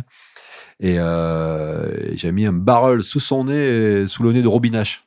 Ça pète quand même. ça Ouais, claque, ouais, hein. Ça fait plaisir. ça fait plaisir. Non, et puis voilà, et puis le concept était super cool parce qu'il y avait des, des, des riders, des tueurs de leur discipline qui venaient. Tu parlais de Bill Bryan, le skimboarder, qui était probablement le meilleur skimboarder du monde à l'époque. Il y avait Robin euh, donc Serge Vitelli. Enfin, il y avait des lé- légendes absolues de, la, de la glisse, quoi. Fletcher, il ouais, euh, y, y avait même des, des windsurfers, il y avait Roche Randall et tout. Enfin, c'était délirant, quoi. Voilà, c'était vraiment la réunion de tout ce qui se faisait mieux, de mieux dans la glisse. euh, voilà, euh, avec les, les passerelles de l'époque, quoi. Ouais, c'était vraiment, c'était vraiment un super event. Et puis, comme, comme tu disais, c'est en plus d'être un event euh, compétitif, ça, il y avait la vraie, euh, la vraie atmosphère culturelle de, des sports de glisse derrière. Exactement, voilà, on, on kiffait tous, on s'encourageait les uns les autres. C'était, alors oui, compétitif parce qu'à l'arrivée, il y avait quand même, là pour la peine, il y avait une prize money à gagner, hein. c'était pas mal. Hein. Ouais, ouais, c'était une c'était un gros événement. ouais, il y avait des moyens. Ouais. L'année où je finis quatrième, je crois que j'avais pris 3000 ou 4000 dollars, c'était pas mal quoi pour pour nous à l'époque. hein. Voilà, ça faisait plaisir quoi. Et puis derrière, c'était la fête aussi. Hein. Euh, D'ailleurs, ben, en général, j'accueillais tout le monde à la shop, donc ça finissait en, en cacahuète, et ça, mais ça a laissé des super souvenirs. Après, quand on partait aux arcs, euh, Quick avait affrété un train aussi, spécialement C'est affrété, de ça avec, dont Daz nous a parlé. avec une halte à Toulouse pour commander des pizzas, et avec un wagon disco. Wagon disco, avec DJ, bar, machin. C'était, c'était euh, orgiaque. Après, voilà. euh, ce qui s'est passé dans le train reste dans le train, mais, mais bon. Il paraît. Voilà. Et, et il vaut mieux, non? Et il vaut mieux. Mais bon, voilà. En tout cas, c'était des super souvenirs. C'était éclaté. Donc, comme tu nous le disais, euh, tu, tu te lances un peu à, à corps perdu dans cette aventure crossover et tu pars, tu pars faire le tour Quick Cup, euh, financé par ton sponsor de l'époque, euh, Billabong. Ouais, absolument. Mais euh, voilà, Billabong aussi saisissait toute la portée de cette discipline. euh, et puis Billabong, marque australienne, surf à la base, mais était aussi dans le snowboard, créer des, vêtements. Enfin voilà, donc ça collait parfaitement avec l'image de la marque. Et, euh, donc euh, Derek O'Neill, qui était le boss de Billabong Europe à l'époque, voilà, m'avait fait confiance, m'avait filé euh, des sous pour partir en Australie. Là-bas, j'avais été accueilli par le staff Billabong Australie. Euh, qui m'avait équipé, qui m'avait filé les combis, parce que euh, c'était au mois d'août, hein, juillet-août, euh, pendant l'hiver austral, donc il fallait les combis, des, les combis d'hiver. Et euh, ouais, ouais j'avais été parfaitement, euh, parfaitement géré. C'était cool, quoi, de vivre euh, cette période-là. euh, voilà, en plus une super marque, quoi. Et il y avait un espèce de team crossover, c'est-à-dire tu avais des, des teammates là-bas avec Alors, qui tu participais à la celui, celui qui dominait la discipline à l'époque, c'était un rider Billabong, c'était Luke Fischer, Ok, qui, ouais. était je un, qui était un surfeur à la base, qui est un surfeur, mais qui était parti faire des saisons dans les stations euh, australiennes, à Threadbow, Perisher, machin, et en fait, il était devenu un tueur aussi en snowboard, au- aussi à l'aise en en bank slalom ou en border cross que, que freestyler. Hein. C'est un mec, il était vraiment très très bon, et c'était un putain de surfeur comme tous les Australiens, j'ai envie de te dire. Claire. Et c'est la transition toute trouvée pour enchaîner avec le premier morceau de l'émission. Euh, pourquoi? Parce que c'est un morceau extrait d'une vidéo Billabong, alors qui, s- qui est pas de cette époque-là, qui est arrivé quelques années plus tard, 2004-2005, qui s'appelle euh, Stepping Stones. Le groupe, c'est Greenspoon, indissociable des vidéos de surf australiennes de l'époque. Le morceau, c'est Signpost. On écoute ça et on se retrouve tout de suite après avec Franck Lacaze au micro.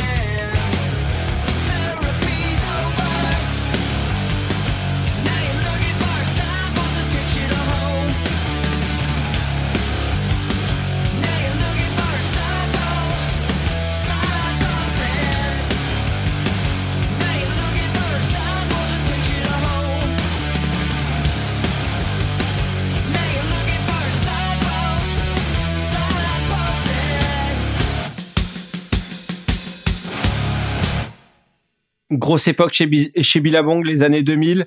Euh, on est de retour sur Impact Zone, présenté par Billabong justement, et avec un ancien rider de la marque, euh, Franck Lacasse, qui euh, depuis a fait aussi ses armes dans le journalisme, notamment en étant à la tête du magazine Trip Surf. Tu peux nous raconter un peu comment a commencé l'aventure, comment ça, ça s'est passé Alors, je vous en parlais tout à l'heure. bon, j'avais un diplôme de journalisme surfeur pro, donc euh, j'étais le seul dans cette situation-là, hein, évidemment, à la, fois, diplômé en journalisme et euh, passé de surfeur. Donc c'est aussi la raison pour laquelle Gibus de Soultray, euh, directeur de publication Surf Session, me gardait un peu sous le coude. Euh, à ce moment-là, j'étais encore dans le surf beaucoup. Euh, je me prédestinais peut-être pas encore à aller bosser en magazine, j'en sais trop rien. Enfin, en tout cas, je manifestais pas beaucoup d'envie. C'est peut-être une des raisons pour lesquelles Gibus n'a pas été dans mon sens. Euh, jusqu'à que euh, l'éditeur d'un autre magazine, qui était euh, le concurrent direct de, de Surf Session, me contacte, Pascal Malter, juste avant le, début des années 2000. Il est venu me voir, il m'a dit voilà, on a notre rédacteur en chef actuel qui a émis le, le souhait de partir. il y a une place vacante. Est-ce que tu la veux? À ce moment-là, je bossais euh, en transition, on va dire, à la shop, dans le bar familial, hein, puisque j'ai aussi été barman. Je peux vous faire des cocktails, je peux même vous tirer des bières. Hein. Euh, bon, évidemment, j'ai pas hésité. J'ai pas hésité longtemps. Et, euh, et là, j'ai fait vraiment le grand saut dans la presse écrite, dans le journalisme à proprement parler, dans le surf a fortiori, bah, où j'avais a priori plutôt une expertise, euh, sauf que je passais d'un poste de pigiste, donc journaliste, t'écris des papiers un poste de rédac chef. Et la rédac chef, c'est du journalisme, mais c'est beaucoup plus que ça.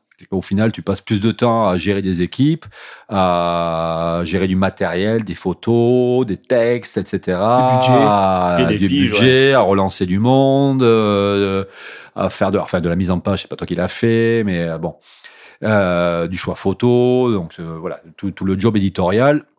Et donc c'est autrement plus complexe et il a fallu que je m'y mette en fait. J'étais pas forcément préparé à ça et ça a été de manière, enfin ça s'est fait hein, de manière empirique. Euh, J'étais un peu aidé parce que bah, Pierre Pierre Lastera qui était qui était là m'avait accompagné, euh, mais finalement n'était pas parti était resté, c'était réalisé, donc avait perdu son poste de rédac chef et s'était retrouvé euh, ben, journaliste en fait. Et moi j'héritais de, de, du poste qu'il occupait avant, mais bon après voilà, c'était son choix. Il a, bon, ça n'a pas été très facile à cette période-là, mais bon après voilà, le magazine a continué. Pierre est parti, euh, Bertrand Portra euh, est arrivé, et puis voilà, le magazine il a il a existé. Euh, je l'ai accompagné pendant pendant sept ans. J'étais très ravi, euh, forcément, de prendre la suite euh, bah, de ceux qui m'avaient précédé, hein, parce qu'il y avait eu le fondateur d'abord, Éric Chauchet. Après, il y avait eu Michel Perrin, il y a eu Marie-Pascale Delanne, et donc Péo, Pierre Lastera qui, qui, était arrivé derrière. Et, et moi, j'ai pris le relais, quoi, jusqu'en 2007. Voilà. Donc, les années presse écrite. Et ce qui est intéressant, c'est que, ben alors, donc Surf Session était le, le, concurrent principal et puis avait été créé en, créé en 86, hyper bien installé. Bien sûr. Tripsurf est arrivé en 94, mais finalement avait rapidement trouvé sa place aussi parce qu'il y avait deux lignes éditoriales qui étaient quand même bien bien définies. Et euh, Tripsurf faisait partie du groupe Niveal, donc mhm. euh, Pascal Malter était l'un des deux dirigeants du groupe, et le groupe était à Grenoble. Il y avait toute une ribambelle de titres euh, dont je sais pas Wind, Grimper, d'autres plein de freestylers, no surf, skieurs, mais qui étaient tous gérés avec des rédactions qui étaient toutes basées à, à Grenoble. Et vous, vous étiez les seuls à avoir une rédaction complètement loin de la direction au-dessus de la Côte des Basques à Biarritz en totale autonomie ou presque et, euh, et ça c'était génial en fait comme ah, d'avoir une liberté y compris euh, au quotidien euh, d'être loin de ses patrons et de faire un peu ce que vous voulez. Alors, on l'a on l'a mesuré parce que de temps en temps une fois ou deux fois par an on partait à Grenoble justement. On faisait un séminaire donc on avait été dans les locaux de Nivéal c'était magnifique c'était une magnifique briqueterie ce qui me fait... non c'était pas une briqueterie d'ailleurs je sais plus.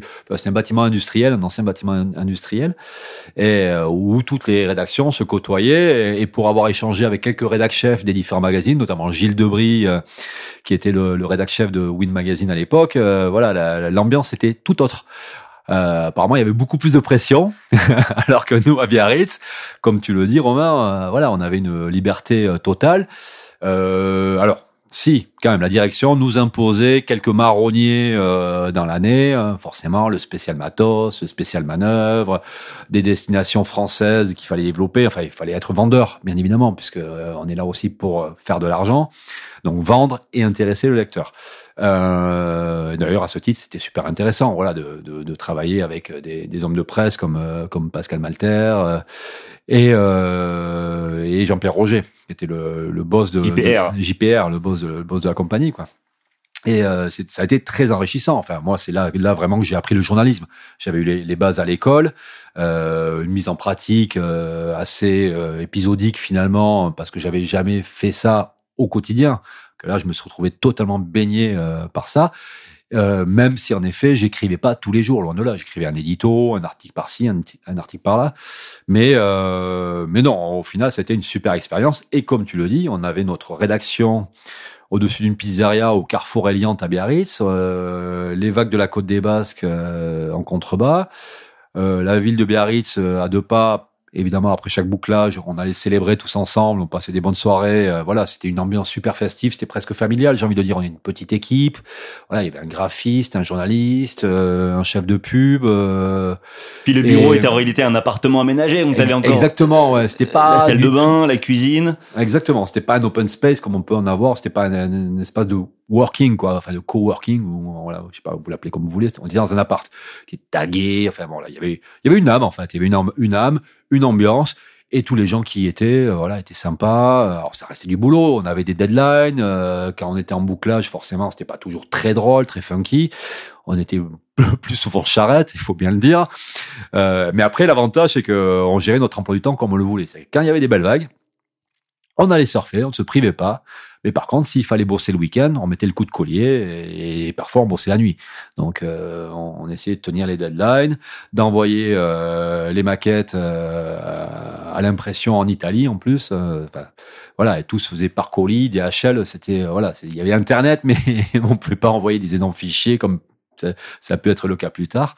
Et euh, ouais, c'était royal quoi. Après, on avait un rythme de parution qui nous permettait de souffler l'hiver, euh, neuf numéros par an, donc trois bimestriels et, six mensuels. Mais bon, en effet, l'été, quand on était en mensuel, qu'il fallait sortir des 132 pages, voire des euh, un peu plus parfois, oui, il fallait, il fallait redoubler d'efforts.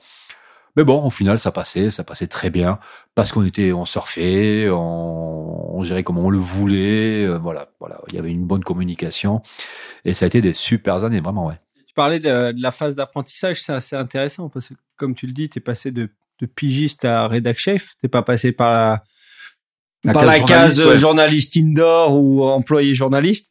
Et, euh, et du coup, tu es passé directement à l'organisation d'un magazine. Ouais. Ah oui, oui, tout et à fait. Euh... Et là, je l'ai appris vraiment sur le tas, quoi. Hein. C'était, euh, alors encore une fois, j'ai été aidé. Euh, Pierre Lastera m'a accompagné au début. Euh, Pascal Malter, qui en effet était à Grenoble, mais venait quand même assez régulièrement. Je pense qu'il n'était pas mécontent de venir aussi passer quelques jours à, à Biarritz, aller voir du rugby, aller voir une corrida, enfin manger quelques bons restos, apprécier la vie de la côte basque voilà, qui kiffait vraiment, euh, était pas mécontent de rester, de venir nous, nous voir et, aussi de m'accompagner, voilà, de, de m'aiguiller. Et en effet, ça, les premiers magazines, ça n'a pas toujours été très facile, mais euh, d'autant qu'en plus, en arrivant, j'avais voulu apporter, voilà, imprimer ma patte un petit peu. On avait changé de charte graphique. Euh, voilà, je voulais marquer mon arrivée, quoi. Et non, mais c'était. Euh, J'allais y venir justement parce que en tant que surfeur euh, passionné et, et corps, t'as forcément une vision de de ce que tu veux véhiculer, de, des choses que tu veux dire dans le magazine, et puis tu as, des réalités commerciales, comme tu l'as dit euh, précédemment. Ah, tout à fait, oui. Alors moi, j'aurais voulu parfois avoir plus de pages, quoi, de, de rédactionnel. Euh, je me heurtais aussi euh, au cahier qu'on voulait bien nous donner. Hein. donc, quand je quand je voulais avoir un 132 pages j'avais j'avais 100 pages ou bon c'était parfois compliqué trop de pubs mais bon en même temps la pub on sait que c'est c'est le moteur du business. Et, je me suis frité parfois avec les, les chefs de pub hein, que ce soit Pierre Boireau Jean Moruchet bah, tous ceux qui se sont succédés c'était pas toujours très simple. Mais bon encore une fois euh, voilà on savait pourquoi on était là et il y avait la passion bien évidemment. Quand j'avais plein de sujets euh, sous le coude, que je pouvais pas mettre toutes les pages que je voulais, mettre toutes les belles photos dont j'avais envie, c'était parfois frustrant, mais euh, mais voilà, on composait avec ça et et, puis surtout, euh, Romain, tu le disais à propos de la ligne éditoriale, c'est vrai que Tripsurf, quand il est arrivé, enfin vite après, a trouvé sa ligne éditoriale pour se débarquer de Surf Session. Surf Session, c'était le magazine institutionnel qui est né euh, avant Internet. Euh, quand TripSurf est né, Internet n'existait pas davantage, donc euh, toutes les infos, elles allaient se pêcher dans la presse écrite. Il n'y avait pas d'autres moyens. Il y a eu le Minitel à un moment, mais pour le surf, c'était pas très terrible. Donc voilà, il y avait les résultats de compète, des comptes rendus de compète, du matos, des interviews. C'était très axé compétiteur aussi, sur session pendant un moment. Et, euh, et, donc, quand euh, TripSurf a été créé, euh, clairement, la, ligne éditoriale qui avait été choisie par Eric Chauchet et qui surtout a été appuyée derrière par la suite par Niveal, c'était le voyage. Niveal qui éditait un magazine de voyage, grand reportage, voilà, sentait que le surf étant quand même une discipline qui invite à voyager, plus que n'importe quelle autre discipline, j'ai envie de dire, à part peut-être le ski, je sais pas et voilà, ça fait partie intégrante de la culture des surfeurs. on est tous partis en voyage pour surfer. Donc, on a tous envie de découvrir des destinations. Donc, ça collait parfaitement. Et ce qui est très amusant, c'est que rapidement après, Surf Session, quand Internet est apparu, que tous les résultats de compète euh, étaient obsolètes euh, quand ils paraissaient euh, un mois après, a obliqué vers cette ligne éditoriale. Et du coup, les, les, frontières entre les deux magazines elles sont devenues de plus en plus ténues. Et, et Surf Session faisait à peu près du trip surf, j'ai envie de dire. Trip surf n'a jamais fait de surf session. Par contre, surf session a fini par faire du, du trip surf. Et je parle sous le contrôle de Romain Ferrand, qui est devenu rédacteur en chef de surf session après avoir été stagiaire de trip surf. .com. .com, c'est vrai. Euh, euh, ouais, ouais, c'est vrai. Et, euh, mais bon, tu côtoyais Baptiste. Oui, oui, clairement. Et voilà, Julien Roulant avant. Euh, Julien Roulant avant. Et, euh, et voilà, et nous, on l'a vu arriver, évidemment. Et, sauf que, évidemment, Surf Session avait plus de visibilité, plus de ventes, plus d'annonceurs, plus de pagination, et faisait les choses plus en, plus en grand euh, que nous. Mais bon, on était bien dans notre, dans notre rôle de poil à gratter aussi de, de Surf Session. On n'avait pas de moins de compte à rendre, moins de pression peut-être. Enfin, en tout cas, moi, j'en avais zéro. Puis il y avait un autre trait de caractère qui a différencié Trip Surf, c'était euh, l'humour oui, oui, oui. Euh, le côté un peu, euh, un, peu plus trash, un peu plus, un peu à l'australienne, quoi. Ouais, ouais. Oui, oui, oui, absolument. Bon, alors en l'occurrence, euh, ça avait été un peu insufflé euh, avant par Michel Perrin. Euh, avec Xavier Gulan notamment, hein, qui dont on connaît le l'alter ego, le docteur Boursmol. Voilà, pour la peine, ça pouvait être très trash, quoi. Ouais, ouais. Alors parfois, il, a, il avait dû être recadré parce que ça allait beaucoup trop loin, mais mais bon, voilà. Et on, on voulait aussi être parfois, et moi je sais que je j'ai pas fait exception, on voulait être un peu provocateur parfois. Euh, voilà, je crois qu'on a on avait fait un numéro spécial longboard, alors qu'on cultivait une, une, une, image vraiment shortboard, hardcore. Euh, plus voilà les new schoolers californiens euh, et, euh, et, quand on avait sorti ce numéro longboard, moi j'avais fait un édito euh, à peu près, enfin totalement euh, assassin quoi pour le longboard en questionnant est-ce que le longboard c'était un surf. Enfin bon, voilà. Après c'était un jeu quoi. Il y avait vraiment de la provocation, c'était assumé et, et, voilà. Donc on voulait aussi faire du buzz. Et, bon, c'est pas fait que des amis hein, tout au long de Dans les légendes aussi. Les légendes des photos étaient assez épiques. Bien, ouais. bien sûr, bien sûr voilà, ben on voulait avoir un ton jeune, décalé par rapport au ton plus institutionnel de Surf Session. Voilà, emmené par Gibus, qui a une approche un peu plus philosophique. Euh, alors, nous, on était un peu plus les jeunes, quoi. Notre référence, euh, en Californie, il y avait bon surfer, euh, surfing, et il y avait Transworld. Nous, on collait plus à Transworld, voilà, qui était le magazine plus des jeunes qui vont vers le surf, euh, shortboard, euh, new school, où on décolle ou alors vers des magazines comme euh, Blast euh, en, en, Australie, par exemple. Quoi. Ok. Et alors, euh, du coup, est-ce que toi, tu te souviens du premier, enfin, de, de, la première couverture, de ta première couverture? Oui. Oui, oui. C'était une couverture toute blanche avec une photo de pipe. Euh, prise par un, alors un photo euh, Bernard Testemal, je dirais. Ouais, évidemment, puisque Bernard Narbet faisait à peu près toute la moitié des photos du magazine. Et le surfeur, le surfeur, euh, surfeur hawaïen. Alors lui, j'ai plus le nom. Et le logo était violet. Voilà, je m'en souviens très très bien. Mon premier magazine.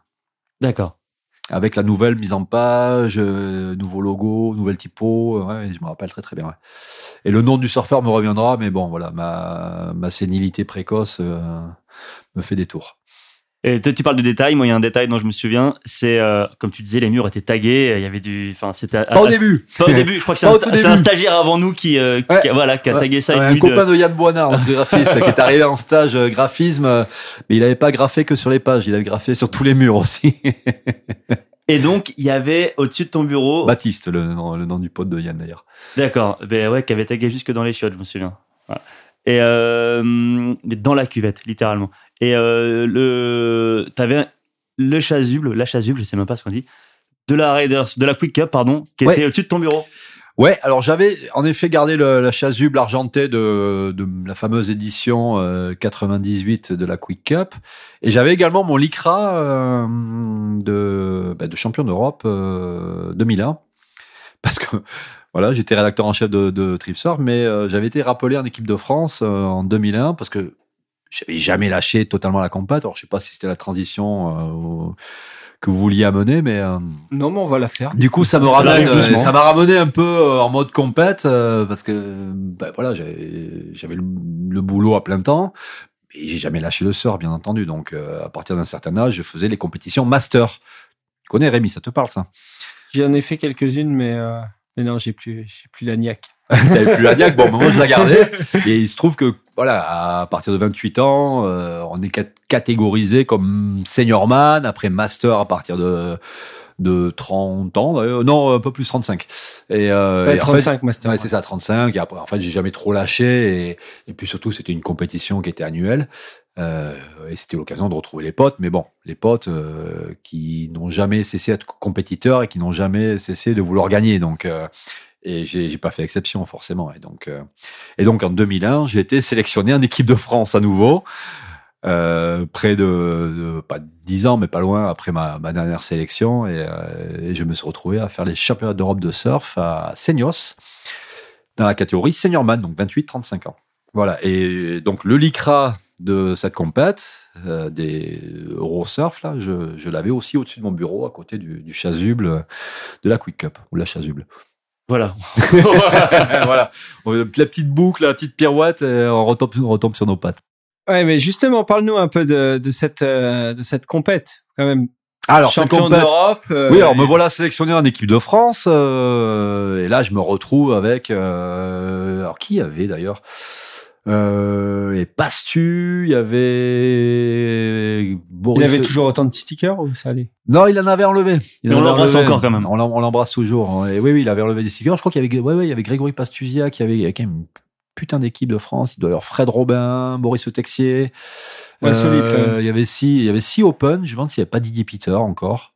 Euh, probablement d'ailleurs. Euh, Et j'ai le souvenir que en, moi j'étais en seniorman, donc j'étais le qualifié parce qu'il y en avait un par euh, catégorie de vieux, et il y avait Michel Plateau en master, qui était à la fois DTN, donc directeur te- technique national, et euh, compétiteur en, en master.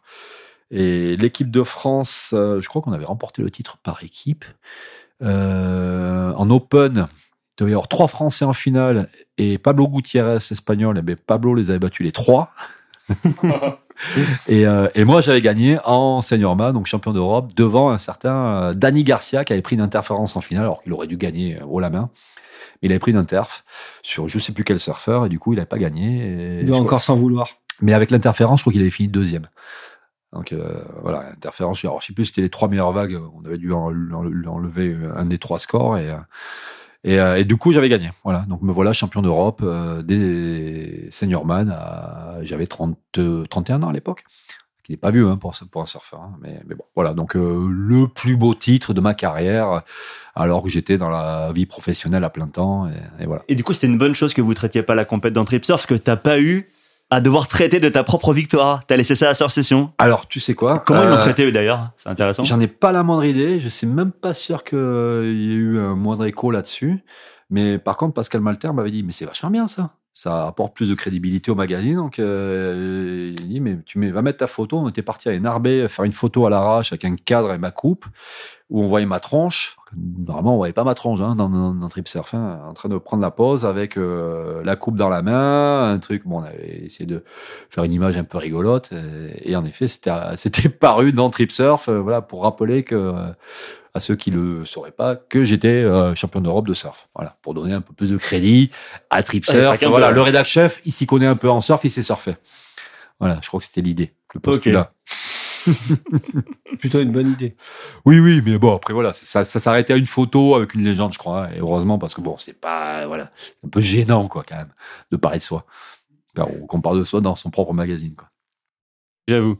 Et euh, donc on, le disait moi tout à l'heure, moi j'ai été stagiaire euh, de Tripsurf en 2005, donc stagiaire dans ta propre rédaction. C'est toi qui a, qui a dû ouvrir mon, mon CV et finir par me rappeler. Je t'en remercie encore aujourd'hui. Euh, mais je t'en prie. regarde, on se retrouve, on se retrouve 15 ans plus tard, c'est formidable. Et, euh, et ce qui était intéressant, c'est que du coup, ça avait permis d'avoir, euh, je suis désolé, je parle un peu de moi les gars, mais de voir mettre un pas dans la rédaction, de voir comment fonctionnait la vôtre. Et effectivement, pour avoir fait quelques semaines à Session, euh, deux trois ans plus tôt, j'avais vu la différence euh, d'ambiance et de traitement de données, enfin d'infos, etc. Et puis après, il y a eu la partie publicitaire aussi, aux côtés de Pierre Boreau que tu évoquais tout à l'heure. Donc là, en fait, dans stagiaire, on devait vendre de la pub. Et c'est là que j'ai rencontré monsieur Rémi Chosmich, qui à l'époque travaillait pour Hurley. Exactement. Qui était pas encore, euh, qui appartenait pas encore au groupe Nike. Et c'était intéressant de voir aussi ce que j'avais pas pu voir à Session, mais mine de rien, faut dire ce qui est, euh, ben les liens quand même qui, euh, les connivences, les connivences, on peut même dire ouais, entre entre l'éditorial et euh, et la pub et la façon dont tout le monde essayait de faire plus ou bien, enfin pas bien que mal, euh, coexister euh, les obligations publicitaires et ben les volontés euh, genre éditoriales quoi.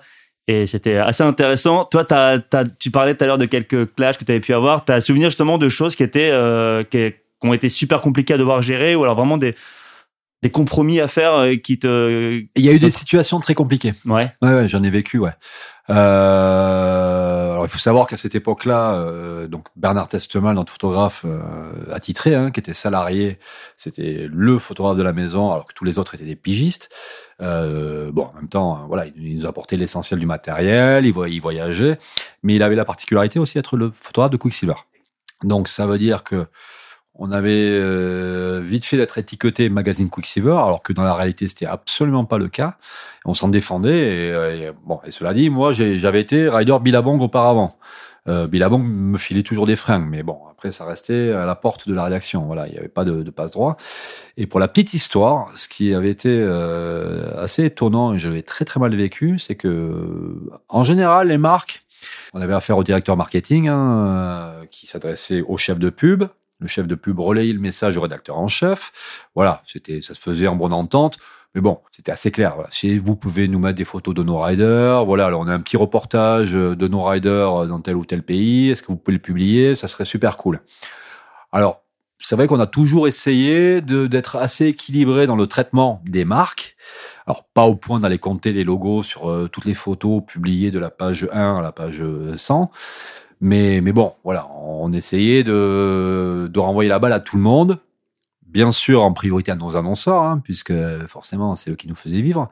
Euh, et assez curieusement, finalement, le, le, la plus grosse pression que j'ai pu avoir, ben, c'était avec euh, le directeur, directeur marketing de euh, la marque qui m'équipait, qui se pensait peut-être davantage redevable, je n'en sais rien, mais, mais ça avait été très tendu. Et ce directeur marketing euh, australien, euh, qui ne parlait pas beaucoup le français, en fait, là, là ce, coup, une fois, j'ai eu au téléphone directement. Il s'était permis de m'appeler directement sur ma ligne directe à la rédaction. Et clairement, euh, il, il, parlait français, mais c'était pas très agréable. Euh, non pas à cause de sa maîtrise du français, mais juste par les, les, les mots qu'il employait. Quoi. Clairement, il me faisait passer le message euh, vous êtes le magazine de Quick, vous foutez notre gueule, euh, on voit jamais assez de nos logos, machin. Voilà. Alors qu'en l'occurrence, c'était pas le cas. Je sais pas. Il y a eu une grosse méprise et euh, voilà. Tout ça pour dire que oui, en effet, euh, on avait parfois la pression. Mais j'ai envie de dire que euh, c'était de certaines personnes, pas forcément de marques. Voilà. En l'occurrence, cette personne-là, bon, certains la reconnaîtront, mais bon, c'était pas très très agréable, quoi. Voilà. De mon côté, je me rappelle l'inverse parce que moi, j'étais à, cette même époque, donc j'étais un jeune un jeune qui débutait dans le marketing des, des, sports de glisse. Et, euh, et, donc je bossais pour Hurley qui était pas encore sous la houlette Nike donc qui avait beaucoup moins de, de budget que ce qu'elle a pu avoir à un certain moment. Et ils avaient pas beaucoup de riders euh, tricolores. Donc euh, et, et, beaucoup de riders ricains. Et je me rappelle essayer de faire passer beaucoup de contenu des riders ricains. Et euh, ça c'est peut-être trois mois que je bossais pour eux et je t'avais rencontré et tu m'avais dit ouais non mais euh, faut des riders français au final ça ça nous intéresse pas, on se différencie pas. Et puis j'étais parti un peu la queue entre les jambes en me disant oh putain euh, Franck il fait pas trop de compromis et tout. Euh. j'étais j'étais parti un peu euh, un peu mouché quoi en fait, mais c'était normal. Au final il y avait il y avait du sens dans ce que tu disais, mais en tant que jeune débutant qui, qui s'adresse à un, rédacteur un, rédacteur en chef du deuxième plus gros magazine de surf. J'étais là, merde, bah, que je m'y prenne autrement. Euh, bah, tu vois, je m'en souvenais absolument, absolument, absolument pas de cette. Euh, cette ah, je me souviens bien de, de l'action, de où était ton bureau et d'arriver avec mes, mes, mes Ouais, trois pauvres, euh, mes trois pauvres diapos. euh, et ça l'avait pas fait. Ça l'avait pas fait. Après, voilà, nous, on avait une exigence. on- Si on devait publier un reportage de voyage, parce que en l'oc- en l'occurrence, on n'était pas là pour faire du public rédactionnel, il fallait, il fallait aussi qu'il y ait du contenu de qualité, donc des photos qui pètent.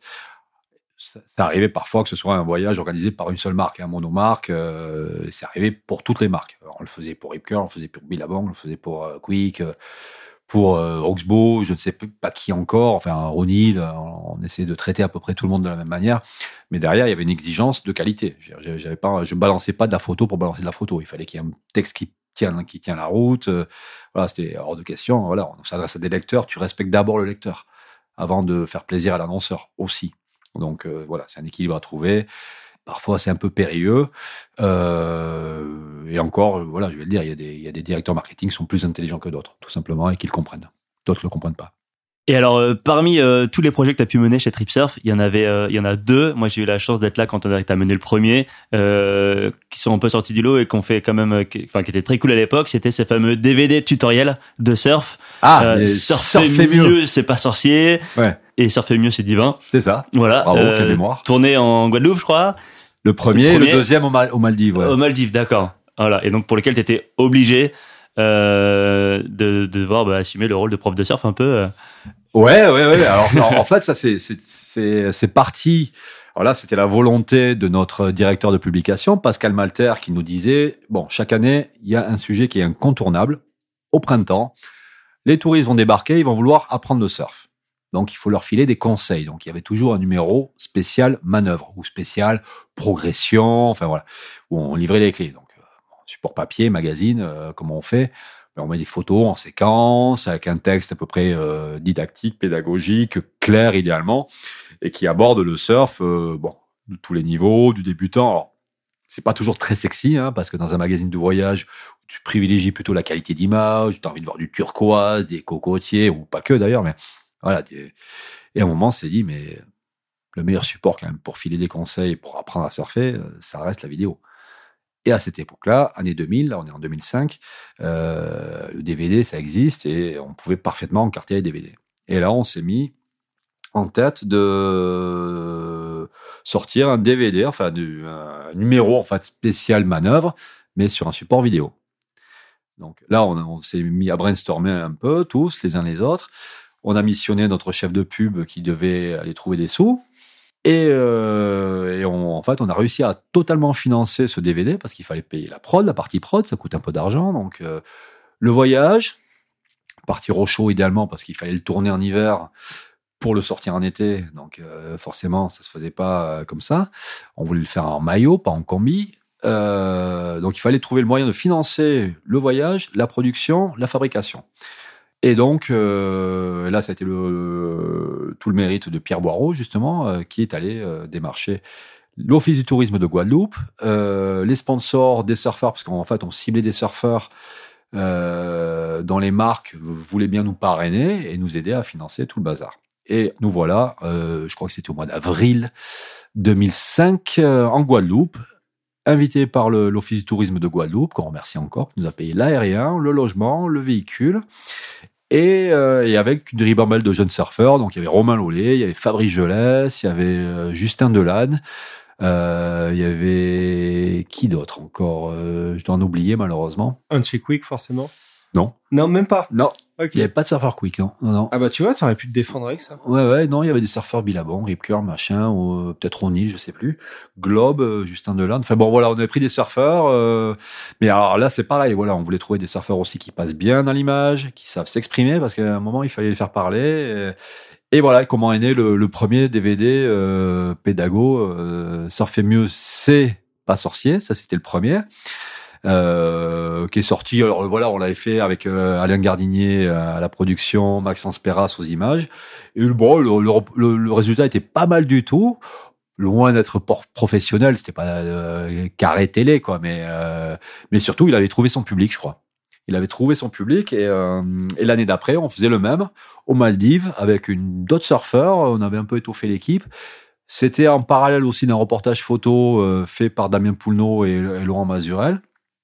Et donc, on avait sorti deux DVD intégralement financés, donc qui ne plombaient pas le coût de fabrication du magazine et donc le prix de vente du magazine. Et là, il était donc blisterisé, encarté, Au même prix qu'un McDo. au même prix qu'un- que, le, que le magazine. Donc, je crois que c'était so- 5,50 euros à l'époque. Donc, euh, voilà, le magazine et, euh, et le DVD avec plein de conseils, euh, des petits portraits évidemment pour euh, les surfeurs, petits travaux d'ascenseur pour les sponsors et surtout du pédago, quoi. Tous les niveaux, euh, du take-off, euh, la rame, le canard, euh, à comment on fait un frontsider, quoi. Pour résumer. T'es malin parce que à l'époque, on était loin d'être euh, dans l'ère YouTube et, et tuto à gogo. Et, Exactement. et forcément, on était un peu avait précurseurs, quoi. On était précurseurs. public. Et puis surtout, ça a été un kiff, parce que alors moi, j'ai toujours été un surfeur, donc j'y allais. C'est moi qui, qui écrivais les textes, euh, donc c'est la partie éditoriale. Et je me mettais face cam. Et du coup, c'était les premières fois où je me retrouvais face cam avec le micro euh, à euh, décrypter les manœuvres en langage intelligible, parce que l'air de rien, c'est voilà, il faut le faire aussi. Bien sûr. Et euh, bah, je m'étais senti plutôt à l'aise, quoi. Euh, je me rappelle d'ailleurs du visage d'Alain Gardinier qui me tend le micro sur un one shot euh, sans répéter, sans rien. Bon, tout était sorti. Et, euh, et voilà, c'était dans la boîte, quoi. Et, euh, et quelque part, je pense que ça m'a beaucoup aidé pour la suite de ma carrière. Et, et puis surtout, on surfait. On surfait en maillot, euh, les Maldives. Et vous aviez eu des, même, même, même, même en Guada, vous aviez eu des conditions exceptionnelles. Ouais, bien sûr. ouais. Ouais, on a eu des super vagues à Port-Louis, euh, pardon, enfin dans un spot du nord- nord-ouest. Euh, bon, mou, le classique. Enfin, ouais, ouais, on s'était vraiment éclaté. Et l'année d'après, aux Maldives, bon, voilà, les Maldives, quoi. On avait même découvert des spots euh, sur un, un atoll, par contre, totalement euh, paumé, euh, où il y avait une, un, un c'était un peu un pari. Alors, on n'avait pas scoré tout ce qu'on aurait souhaité scorer, mais bon, à l'arrivée, ça, c'était top quand même, quoi. Et une belle aventure avec tous ces jeunes surfeurs. Et est-ce que toi, ça t'a fait progresser de devoir analyser pour mieux expliquer à un public de novices ou Ça m'a appris beaucoup de choses, bien sûr. Pas dans mon surf, bien, bien sûr, c'est beaucoup trop tard pour progresser, mais ça m'a fait progresser dans ma manière de, de m'adresser aux gens, de décrypter, de, de vulgariser quelque part. Et euh, mais à ce moment-là, je savais absolument pas ce, ce qui m'attendait pour la suite de ma carrière. Et euh, mais ça m'a aidé pour la suite, clairement. Une manière de s'exprimer, de, de- d'essayer d'être clair, quoi, en fait sachant qu'on s'adresse aussi à des débutants qui n'ont pas forcément toutes les clés, donc il faut savoir être, oui, vulgarisateur, euh, un peu, voilà, on sait qu'on s'adresse à des béotiens, quoi. Et dans- les spéciales manœuvres, c'est déjà toi qui écrivais les textes euh, techniques? Ah oui, oui, toute la partie éditoriale, parce que tout était écrit, évidemment. Euh, enfin, pour les parties euh, voix off, décryptage de manœuvres. Après, les lancements, en général, je les faisais en one shot comme ça, à l'inspiration. Enfin, en improvisation surtout. Mais sinon, il y avait une grosse partie d'écrit, euh, oui, et d'éditorial, bien sûr. ouais. Un peu en mode Denis Brognard finalement. euh. Oui, Les pieds dans l'eau, euh. C'est ça, c'est ça. C'était le Colanta avant l'heure, quoi. Le Colanta du surf. Alors, Et- ça, il y a- il y a- tout le monde, tout le monde restait jusqu'au bout. Hein. Et du coup, t'étais euh, t'étais derrière les surfeurs quand eux devaient décrire leur manœuvre pour euh, pour faire en sorte qu'ils qu'ils soient pas trop pointus. Ouais, ouais, ouais. euh, Alors forcément, tout le monde n'est pas forcément, euh, enfin, euh, à l'aise devant une caméra. euh, ça peut être très intimidant avec un micro euh, euh, au bout. euh, donc il y avait des surfeurs qui étaient pas du tout à l'aise. Il a, il a vraiment fallu. Alors certains, je leur disais, voilà, il faudra que tu dises ça, ça, ça, ça, ça. Bon, ça sortait les gars et ils le sortaient naturellement. Ça passait très bien. Il y avait d'autres, ils étaient incapables de dire le texte, donc il fallait leur écrire et qu'ils l'apprennent par cœur, quoi. Mais bon, à l'arrivée, euh, on, on s'en est sorti, quoi. Donc du coup, oui, c'était un peu plus de boulot pour moi sur place. Et il va pas y arriver. Bon, bah, faut que j'écrive tout, quoi. Donc me voilà, et mon papier, mon stylo, à écrire de manière intelligible ce qu'il devait dire, quoi. Et ce qui est intéressant, c'est que tu as, ressorti sur YouTube, il y a déjà de longues années de ça, euh, certains passages de ces vidéos, certains Alors, extraits. Pour la petite histoire, je n'ai plus de DVD, j'en ai aucun des deux. Euh, donc j'avais récupéré auprès d'Alain Gardinier des extraits, euh, voilà quelques extraits que j'avais mis sur ma page YouTube. euh, mais donc qui cartonnent, quoi. T'en as qui, qui ont, qui ont 30 000 vues.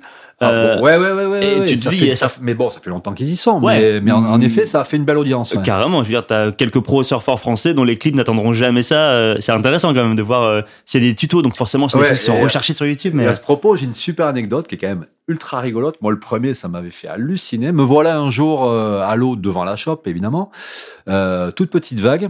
Euh, J'amène ma fille aînée surfer. Voilà, elle était toute, toute petite. euh, et je lui dis, tiens, on va, je vais t'amener prendre quelques vagues. Quoi. Il, y avait, il y avait même pas un mètre. Quoi. donc me voilà sans planche à côté d'elle sur sa, sur sa mousse. Et je la pousse sur les vagues. Et, qui je vois à côté Je dis, mais je le connais, ce mec-là. Je reconnais un visage, quoi. Un gars, bon, qui ramait, pas forcément très à l'aise. Enfin, voilà, pas, pas, surfeur de longue date, en tout cas. Et je lui dis salut, mais sans vraiment le reconnaître. Et après quelques instants, je me dis, merde, mais c'est Vincent Cassel. Et, euh, donc lui me répond, il me dit euh, salut, et il me dit, hey, super tes DVD. voilà, Vincent Cassel. Le monde à l'envers. ouais, les tiens sont pas mal non plus.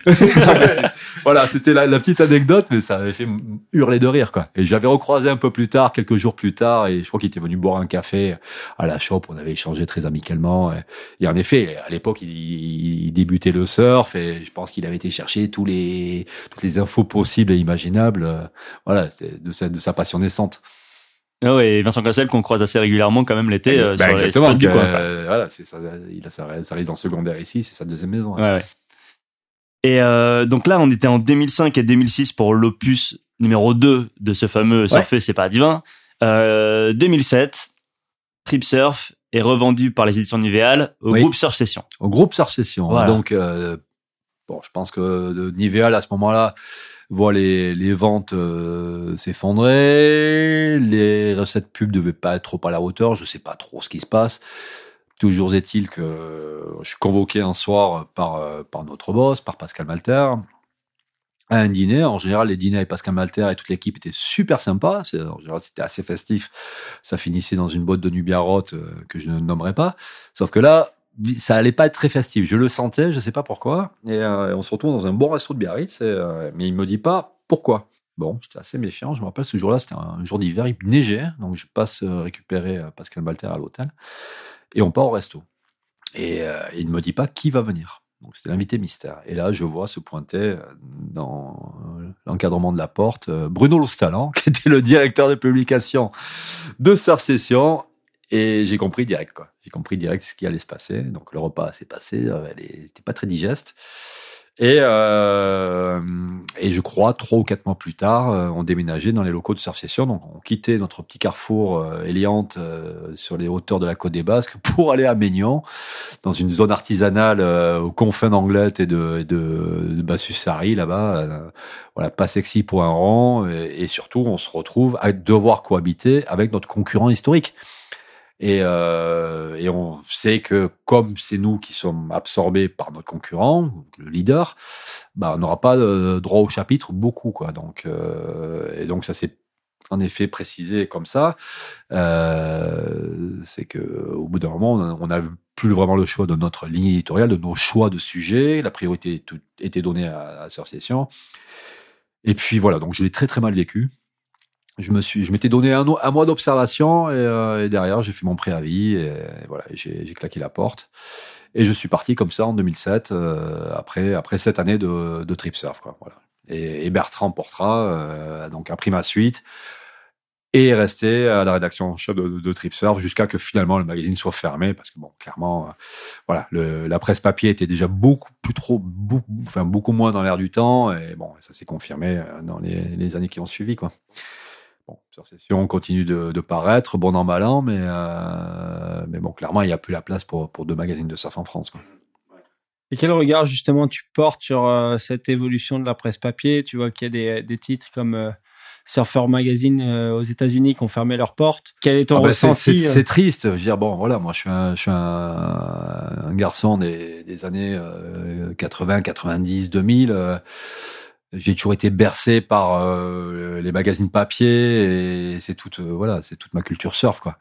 Euh, j'ai jamais été très vidéo même à l'époque des euh, des vidéos de Taylor Steele etc moi c'est pas mon truc moi. J'ai toujours été plus papier et donc forcément c'est triste quoi. Et en effet de voir Surf Session fermé après Surf Saga. Enfin bon il y en a eu des magazines de surf en France quand même hein, qui ont ouvert qui, qui ont disparu bon pour diverses raisons parce que mal géré parce que mal édité, enfin bon, mais, euh, mais bon, voilà, en l'occurrence, c'était pas le cas Trip Surf, hein, qui, euh, je pense, a été plutôt bien géré par les, les personnes qui s'y sont succédées. Et voilà, donc c'est un pan de l'histoire du surf français quelque part, même si c'est un petit pan hein, à l'échelle de l'histoire du surf français, mais mais bon, voilà, c'est toujours triste quoi. Bon, bon, Surf Session survit. Je pense que c'est pas très facile pour Surf Session. J'espère juste qu'ils vont durer le plus longtemps possible euh, parce que c'est bien d'avoir un magazine dans les mains, euh, voilà, quelque chose à tenir. euh, avec du fond dans les dans les articles, voilà un travail éditorial qu'on retrouve de moins en moins sur internet, où euh, voilà tout est instantané, euh, éphémère et, et où le qualitatif finalement euh, bah, se disparaît au disparaît au profit du, du quantitatif. Enfin c'est mon c'est mon sentiment quoi. Je trouve que ce qu'on trouve sur les réseaux sociaux, enfin les réseaux sociaux, c'est bien. Il y a quand même des, des gens qui font des carrières sur les réseaux sociaux, mais ça ça dit quoi de de ce qu'on vit quoi?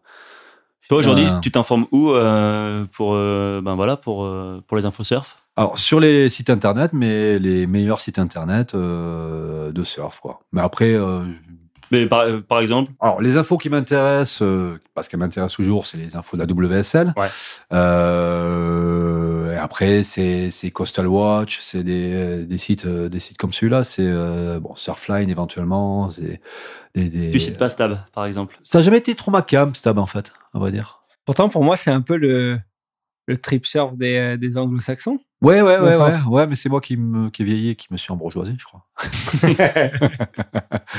non, non, mais euh, non. Après, je vais surtout chercher par rapport à, à mon travail qui ne m'a, enfin, mon, mon travail de ces dernières années, je précise, pas celui des années de venir. trip surf. Hein. Oui, oui, c'est voilà, mes infos, je vais surtout les chercher euh, auprès de la WSL parce que bah, c'est c'est un peu ce qui m'a fait vivre euh, sur la deuxième partie des années 2000, enfin les années 2010, quoi. Et toi, justement, quand euh, l'aventure trip surf s'est terminée pour toi, t'as pas eu envie de- d'essayer de monter un magazine ou un autre média, quel qu'il soit, avec ton expérience et, et ton, et ton réseau? Non, non. Alors, en fait, tout simplement parce que je, je n'ai absolument pas la fibre euh, entrepreneuriale. Voilà. Clairement, euh, je l'ai pas. Je veux dire, euh, Et puis surtout, c'est que dans ma vie, j'ai eu la chance qu'on vienne toujours me chercher. Et euh, j'acceptais, j'acceptais pas, mais en, général, j'avais la chance de pouvoir disposer de ce qu'on, le choix de, de faire ce qu'on, enfin, ce que, ce que j'avais envie de faire. Voilà, ça me plaisait pas, je le faisais pas. Et euh, donc voilà. Euh, et j'ai jamais éprouvé le besoin de de devoir faire les choses.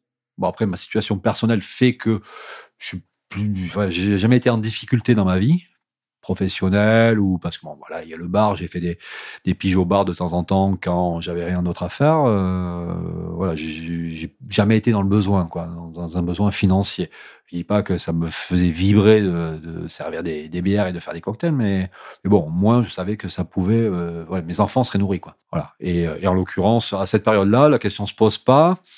Euh, je venais de vivre une, une petite transition. Enfin, c'était le début de ce qui allait être la deuxième partie de ma carrière de journaliste surf, euh, parce que j'étais encore chez Trip Surf à l'époque, 2006. Euh, on me contacte pour aller euh, commenter une compète de surf euh, pro W, enfin ASP à l'époque WCT du World Tour à Mundaka. Et tout est parti de là, et, euh, et petit à petit, ça s'est mis en place euh, très progressivement, et voilà. Et donc, c'est transition. Je vous laisse euh, Ouais, jouer. Parfait, merci beaucoup. Bah, en fait, on va te laisser te faire euh, l'émission. On s'en va. hein. Mais en tout cas, voilà une transition toute trouvée une nouvelle fois et pour enchaîner le deuxième morceau de l'émission, morceau issu de la même vidéo que tout à l'heure, Stepping Stones de Billabong. Et là, on passe de du rock au hip-hop, de Green Spoon à Downside, un groupe de Perth, avec le morceau Bittersweet. La vidéo est dispo sur YouTube, on vous invite franchement à la regarder et dans tous les cas, on mettra le lien en description de l'épisode. Allez, on écoute le morceau et on se retrouve tout de suite après avec Franck pour la suite et la fin de l'émission. Like satellites in orbit. I'm floating above the rest with high interest. Probably cause I got a lung full of zest when you hear the bomb. I'm fatter than super clones when I know my spray words in a steel like flow. Suckers who defy or test this, I make it breathless. Cause my best tip will leave you chestless. You don't wanna see me in action, cause a fraction of skill left the last cut with brain damage. I'm like Alzheimer's, you forget about try this, cause my shit's madder than getting laid by two chicks. Crowd control. With fakes are like the devil wishing they had a bit of soul. Frontin' like you wanna tangle. I stab in your stomach and twist a paragraph in every angle. When, when, when, when, when a bittersweet song in my heart, I take every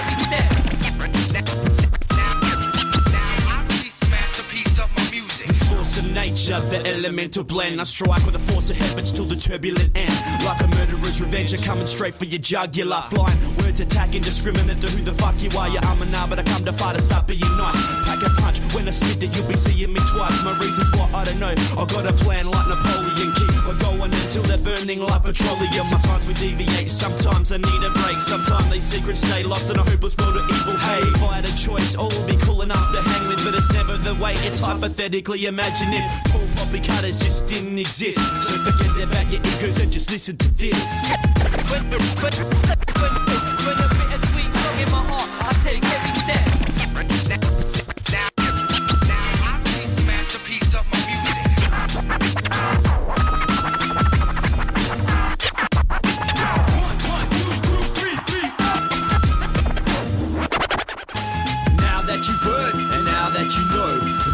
Sleep, and thou shalt not go. Chunks up like drunks in the concrete. Cardiac is what we put in every day of the week. Lines are covered in chrome, shining everyone's low. If my metal tapes tracks never rust, iron ox I couldn't conquer us. Prone to all sorts of seasons, all sorts of heaves. You can't catch my meaning. You see, infidels I leave breathing. Impregnate the mic and going in uncharted waters like semen. I'm flirting with Virgin Mermaid, sound the siren. It's a jailbreak like TNT on firing. For those about to drop hip hop, we salute you. For those about to break and spin wax, we salute you. For those about to spin shit, we salute you. With the middle finger up, I know you're not used to such abuse. I refuse to lose, I choose to bruise anyone, any crew, and any of you. That's it, any of you, any of you. Come and get some. Haha. Comme disait Romain, transition toute trouvée vers le deuxième volet de ta carrière euh, de journaliste surf, qui était derrière un micro pour euh, pour les commentaires des, des compétitions euh, ASP.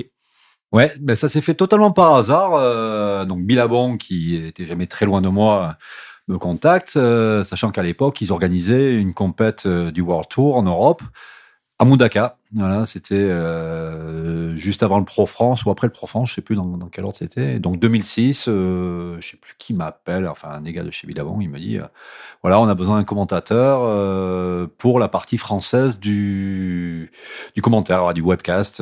Est-ce que tu veux le faire? Donc il y avait quoi à l'époque Anglais, portugais? Anglais, portugais, peut-être même espagnol parce qu'on était à Mundaka, Ouais. et, et donc français. Et c'était une période où les épreuves parrainées par les gros sponsors, donc les Quicksilver, les Billabong, les Rip Curl, enfin ces trois marques là en l'occurrence, proposaient quasiment sur toutes leurs épreuves euh, des commentaires, bon anglais bien sûr, portugais et français. Donc c'était voilà, il y avait des volontés aussi de toucher un, auditoire le plus large possible, là où les marchés étaient, les plus développés possibles. Et donc pendant quelques années, il y avait donc euh, ces, au moins ces trois langues euh, disponibles euh, pour suivre les compètes sur le sur le net. Et Ce qu'il faut savoir, à la différence de maintenant, c'est que les marques étaient promoteurs et organisateurs de l'événement. C'était pas la WSL qui était promoteur. Exactement. Donc à l'époque, la- enfin l'ancêtre de la WSL, l'ASP, donc organisait les compètes, mais par contre le financement de chaque épreuve était à la charge des sponsors. Y compris la production euh, télévisuelle. Exactement, Ouais. tout, tout, tout, tout, de, du montage du premier euh, échafaudage euh, jusqu'au câblage euh, du dernier moniteur, tout était financé par le sponsor. Donc que ce soit Rip Curl, Quick ou Billabong ou les autres, hein, Volcom, etc. Et, et c'était surtout les débuts du webcast. hein. Le surf a été une des disciplines précurseurs dans la diffusion sur Internet de ces épreuves sachant qu'il n'y avait pas de visibilité à la télé. On le sait, le surf, c'est une discipline compliquée à retransmettre parce que bon, il y a beaucoup d'impondérables, la météo, on lance, on lance pas, la marée, on s'arrête, l'amplitude horaire, etc. Donc, euh, le meilleur moyen que le surf avait trouvé, c'était donc de proposer sa propre production, sa production maison. Et c'est parti comme ça, tout simplement. Et donc 2006, euh, Billabong Pro Mondaka, euh, me voilà au micro. Euh, Ça faisait quoi? Allez, peut-être deux, trois années que le surf était disponible sur euh, en streaming.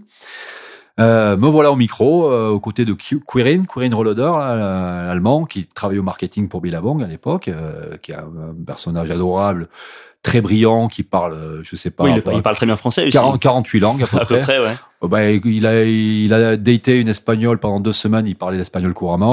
euh, euh, bon, l'allemand bien bien sûr, l'anglais euh, et le français. euh, Voilà, avec une- la même fluidité que nous. Qui est désormais l'organisateur de la Rapid Surf League C'est ça, en- exactement. En, Allemagne et qui est un tour de, De surf en- ouais, en de rivière, surf ouais. en rivière, Novelty Waves et, et c'est rediffusé à, la- à la télé en Allemagne et tout. C'est un gros Ah, truc. c'est- ah non, mais ça m'étonne pas. Donc voilà, me voilà avec Quirin au micro, euh, toute première fois que je commande des compètes de surf, quoi. Et alors, évidemment, les, surfeurs, je les connaissais, la discipline, je connaissais, mais bon, après l'exercice, euh, voilà, faut commenter. Donc il faut meubler, euh, raconter l'action, euh, analyser. Et puis euh, en 2006, il n'y avait pas euh, toutes les pubs, tous les euh, ralentis, euh, les petits micro-trottoirs, les interviews, c'était pas du tout. Et, et on était parti, et puis surtout, c'était le top 44, donc il y avait beaucoup de séries. Et, euh, puis Mundaka, c'était une compète qui était un peu compliquée parce que ça pouvait démarrer, ça s'arrêtait, euh, ça lançait pas pendant plusieurs jours, mais bon, peu Ça importe. partait à Bakio. Ça partait à Bakio et ça finissait à Bakio dans le spot annexe, euh, qui était loin d'être world class, soit dit en passant. Je pense qu'au final, euh, sur deux épreuves de commentaire Mundaka, j'ai dû commenter, allez, peut-être euh, une dizaine de séries à Mundaka, pas plus, quoi. Ah ouais.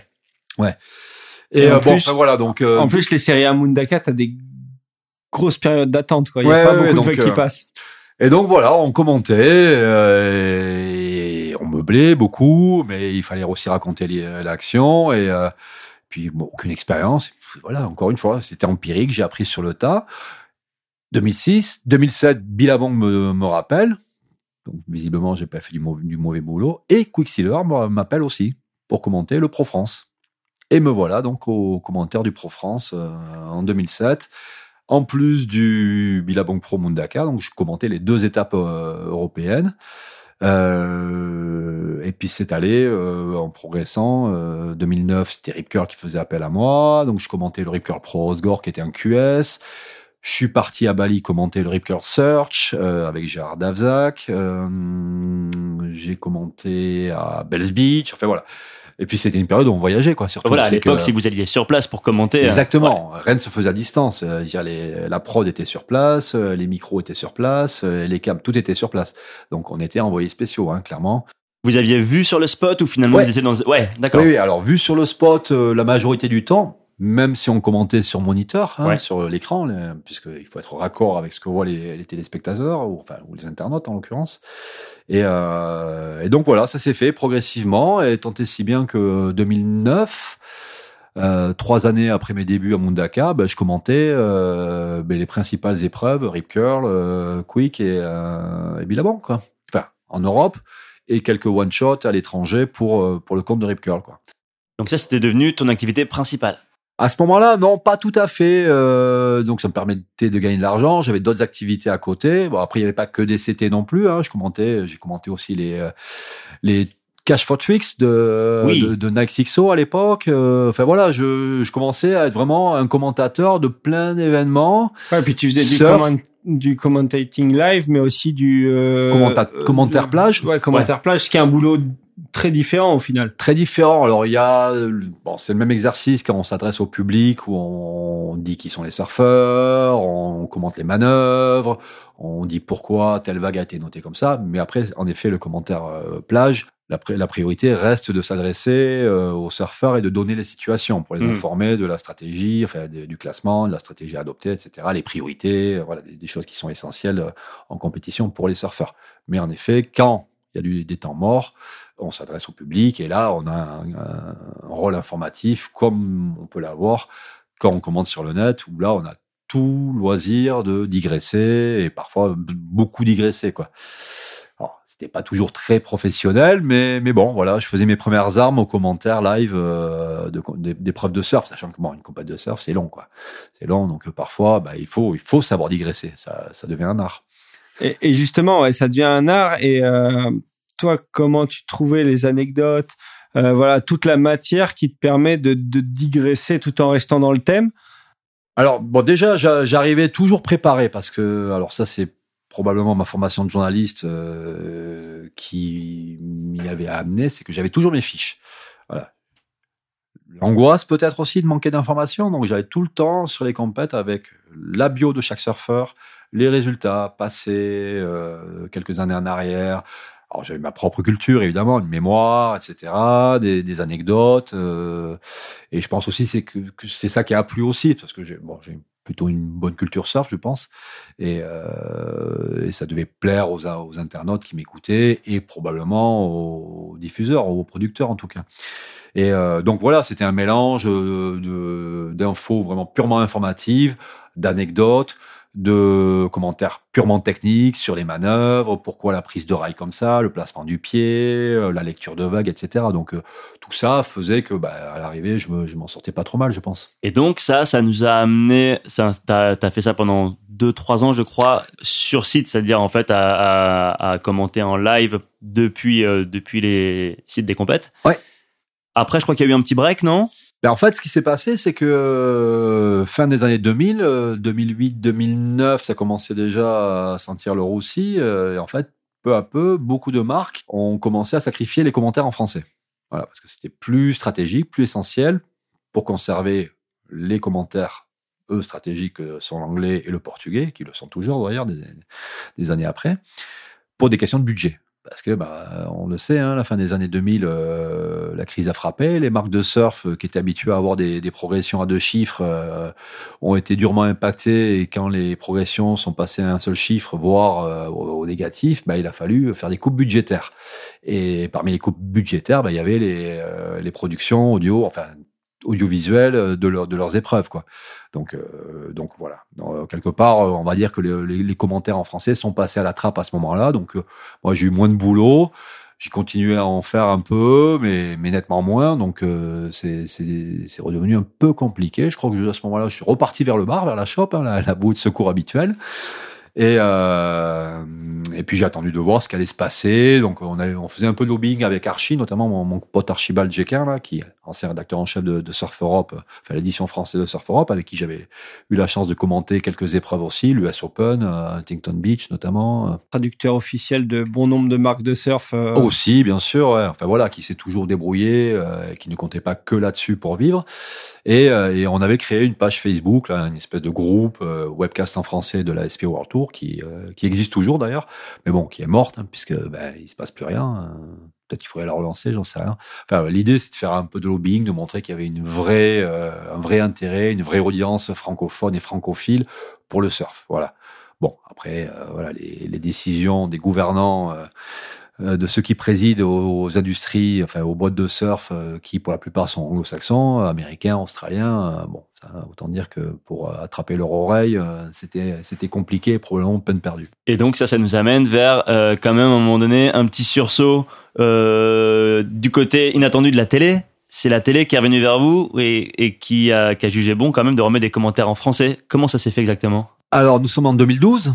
Euh, je reçois le coup de fil d'un monsieur qui s'appelle Julien Suire, que je connaissais d'un Quick, Quick Pro France précédent. Alors, le Quick Pro France, faut quand même savoir que c'est la seule compète que j'ai commenté dans le temps, parce que euh, le commentaire en français du Quick Pro France a toujours existé. Voilà, jusqu'à la toute fin des années 2010, où euh, le bon, là, le webcast en français a fini par disparaître. Euh, et sur une édition, je saurais pas dire laquelle, peut-être 2011, 2010, euh, il y avait ce Julien Suire qui était là, qui était à l'époque rédacteur en chef d'une toute petite chaîne de télé qui venait de se créer, qui s'appelait MCS Extrême, ma chaîne sport extrême, et euh, qui basait sa ligne éditoriale sur les action sports, sur les, sports dits fun, euh, enfin sport de glisse essentiellement, mais pas que, motocross, etc. Enfin tous les trucs qui qui sont jeunes, qui s'adressent à un public jeune. Euh, on peut citer le catalogue Red Bull, par exemple. Je veux dire, ça, ça, ça, ça donne une bonne idée de ce qu'est euh, ces action sports, enfin ce que sont ces action sports. Et, euh, et donc 2012, euh, il me contacte en me disant voilà, euh, on commence à diffuser les épreuves du World Tour de surf. ASP, c'est encore l'ASP. Alors on négocie les droits euh, au coup par coup euh, avec les différents sponsors, donc euh, un coup Volcom, un coup Quick, un coup Billabong, un coup Rip Curl, et s'ils nous donnent leur accord, on diffuse, et on a besoin de commentateurs. Sachant qu'à l'époque, celui qui commentait, c'était un certain Baptiste Lévrier, voilà, qu'on connaît bien, puisqu'on s'est tous croisés dans des rédactions diverses et variées. Et, euh, et il me dit, ça serait bien que tu viennes à Paris euh, commenter euh, la prochaine épreuve, qui était de mémoire le O'Neill Pro Santa Cruz, qui était à, Novembre 2012. En 2012, exactement, novembre 2012. C'est toi qui Euh, m'as envoyé là-bas d'ailleurs, Rémi, ouais. pour la petite histoire. Ouais. Ouais. Grosse session. ouais. Et voilà, et donc euh, me voilà à Paris, en cabine, rue Cognac-G. Ceux qui connaissent la télé, qui ont une La culture classe, télé, euh, connaissent la rue Cognac-G. Dans le 7e arrondissement de Paris, ben, Cognac-G, c'était les bureaux et rédactions de TF1 dans les années 80. Euh, avant ça, c'était l'ORTF qui était là. ouais. Donc c'est voilà, c'est des bureaux qui ont une âme. C'est Mais c'était dans les mêmes bureaux d'ailleurs. Ouais. ah oui, oui, en fait, c'est un bâtiment. C'est tout un bâtiment, sauf que bon, MCS euh, n'était n'occupait qu'un seul étage et, et tout le bâtiment se part, était partagé par différentes rédactions. Alors, je sais plus quelle, quelle chaîne il y avait, bon bref. Et donc me voilà dans les locaux d'MCS euh, à Paris, retour à Paris euh, 20 22 ans, enfin même pas 20 ans après la fin de mes études. Euh, sur les quais de Seine, là, pas loin, à côté du pont de l'Alma, là, dans le 7e petit quartier euh, voilà, de, de nécessiteux, soit dit au passant, et, euh, et à commenter cette première compète euh, voilà, pour, pour la télé, avec Baptiste. euh, et là, en fait, c'est parti. Ça a démarré en 2012. Et euh, donc on- là, à cette époque-là, on naviguait à vue parce que on savait jamais quelle compète on allait pouvoir diffuser en fonction de, des droits, si on les avait ou si on les avait pas. Et, euh, Il y a eu des compètes refusées au niveau des droits? Ben alors justement, c'est une question que je me pose en même temps que j'en parle. Je crois pas, non, je suis pas sûr. Je suis pas sûr, mais il y avait, mais il y avait toujours l'inquiétude quand on savait pas si on allait la diffuser ou pas. Donc euh, le, calend- le calendrier, on le connaissait bien sûr, mais on ne savait pas si on allait euh, la commenter. Donc euh, moi, il fallait que je m'organise aussi parce que j'ai quand même l'air de rien trois enfants. Il faut prendre des billets d'avion, réserver le logement. Enfin bon, ça se fait pas comme ça, quoi, parce que je, je vivais pas à Paris. Hein, je fais des allers-retours le temps de la compète, quoi. Surtout que c'est des périodes d'attente, hein, donc on sait quand ça démarre, plus ou moins, on, mais on sait jamais vraiment quand ça va finir. Au plus tard quand ça finit. Euh, bon, voilà, ça demandait un peu d'organisation, c'était pas très simple. Et puis finalement, euh, la WSL est arrivée, et donc à je sais plus quelle année précisément, ça doit être 2014, 2015 peut-être, vite après, et, euh, et donc a tout racheté. Voilà, a racheté euh, toute la production et était le seul interlocuteur pour les négociations de droits. Et à ce moment-là, MCS Extrême a négocié des saisons entières. euh, donc au début c'était euh, un an, et puis il y a eu des fois où c'était deux ans. Donc là super, visibilité totale.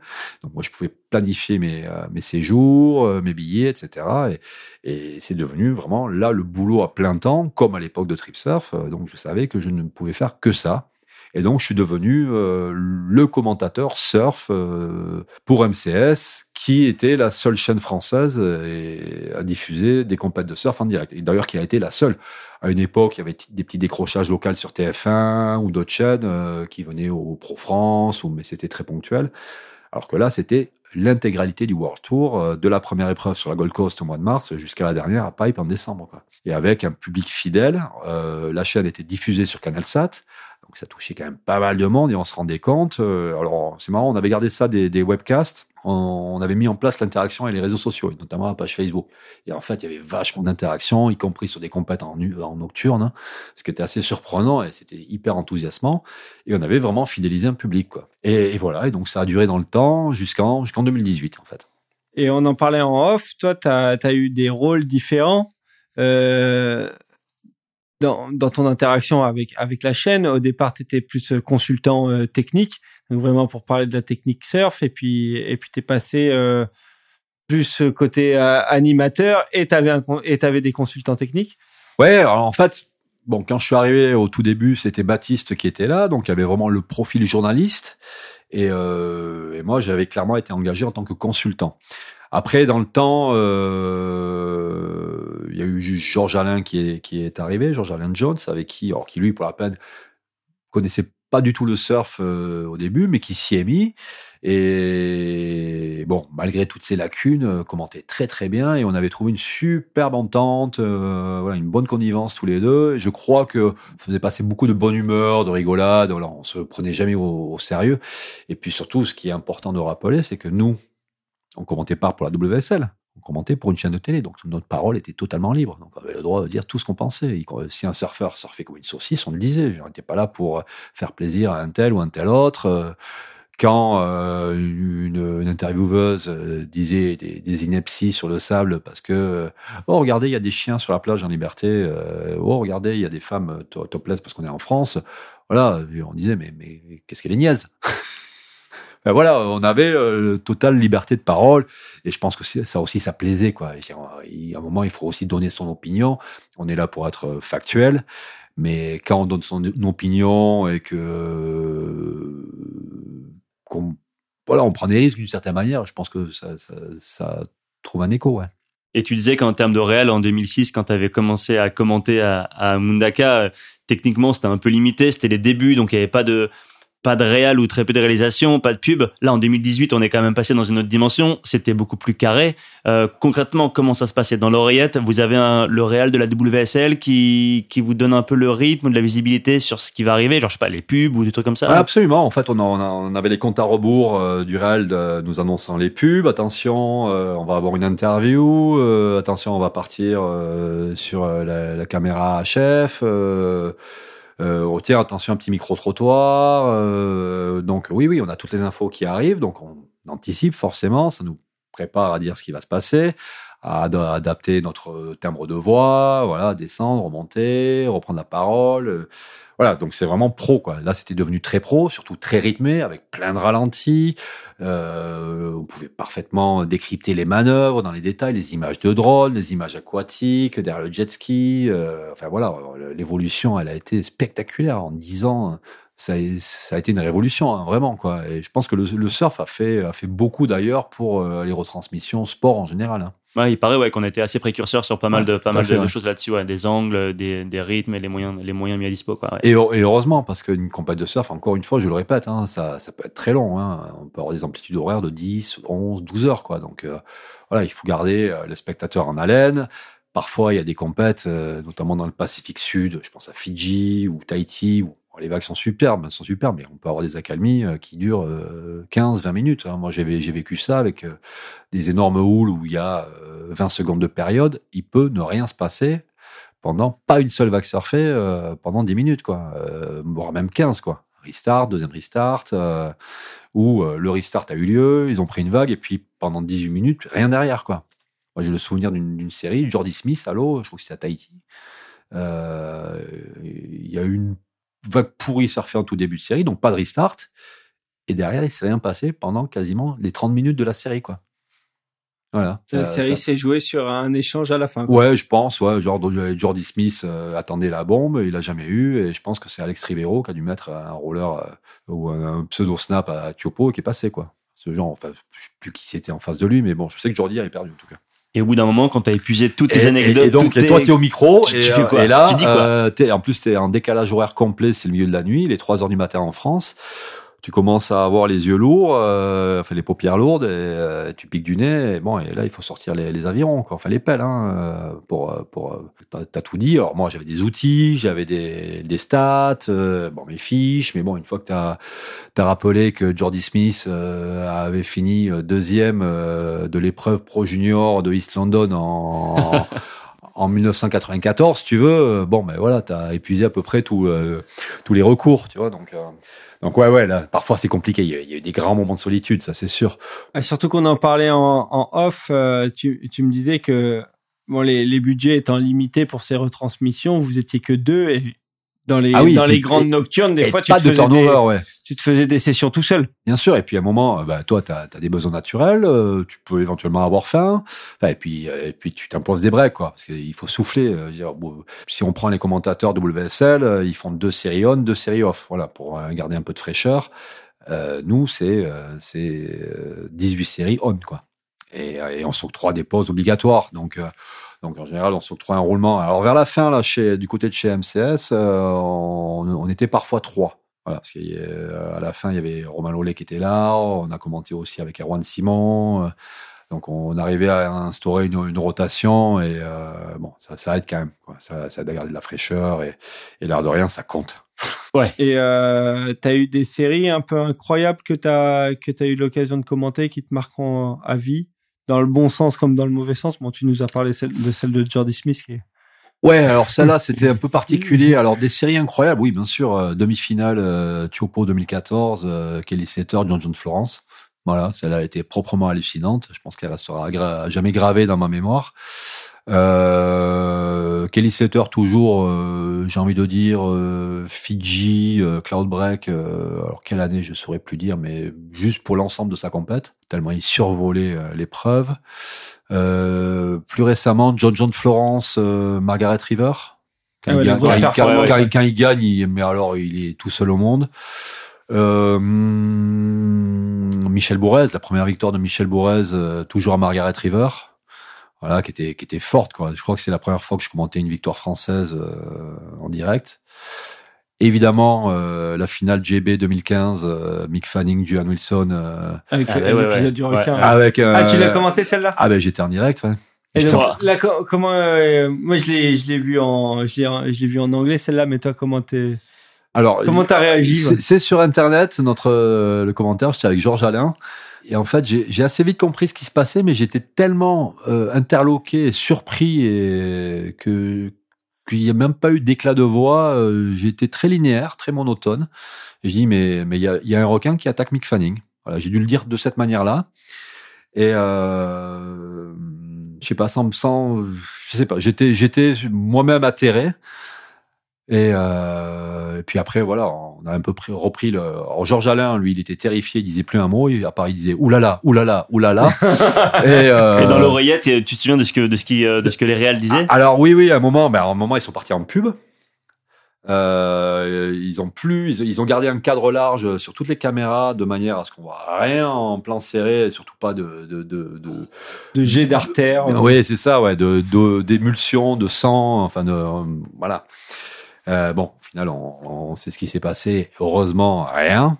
Mais ça, c'était un moment absolument hallucinant de vivre ça en direct. Et en effet, hein, euh, si on cherche euh, JB euh, 2015 finale, je sais pas MCS en tapant quelques mots clés, on la retrouve. Il m'est arrivé de la, retrouver pour la montrer à des amis ou autres. Et en effet, moi-même, je me reconnais pas aux commentaires, quoi. Mais en fait, j'avais même pas envie de faire du sensationnel parce que je crois que j'étais terrifié. J'étais terrifié. Alors j'ai essayé de rester pro malgré tout en, disant, en commentant ce qui se passait, euh, disant voilà, bon ça va, il est sur le sled, euh, oui le leash a été coupé, euh, bon tout va bien, on a vu que la sécurité, après, bon voilà, essayer de garder, et puis on gardait l'antenne évidemment. Nous on est on est resté en direct quoi. Donc euh, là il faut meubler à tout prix, euh, tout en, en essayant de pas se laisser euh, prendre par par l'émotion, mais c'était c'était proprement hallucinant. C'est- c'est dans un autre registre, quoi. Voilà. Il y avait, il y avait, il y a Chopo quand c'est monstrueux, fabuleux, euh, et il y a ce moment terrifiant, effroyable. euh. Et dans un autre, alors là encore, là c'était affreux, c'était le Brésil, euh, euh, c'était où? C'était Barada Tijuca, je sais plus. Une édition où ils avaient lancé le premier tour. Il n'y a pas eu une vague pendant 11 jours, donc ils ont attendu le dernier jour pour euh, plier le reste de la compète et qu'il fallait faire à marche forcée, en genre en double podium, machin. Euh, et euh, il, c'était, il devait y avoir 1m50, voire 2 mètres, euh, ça tapait, qui fermait.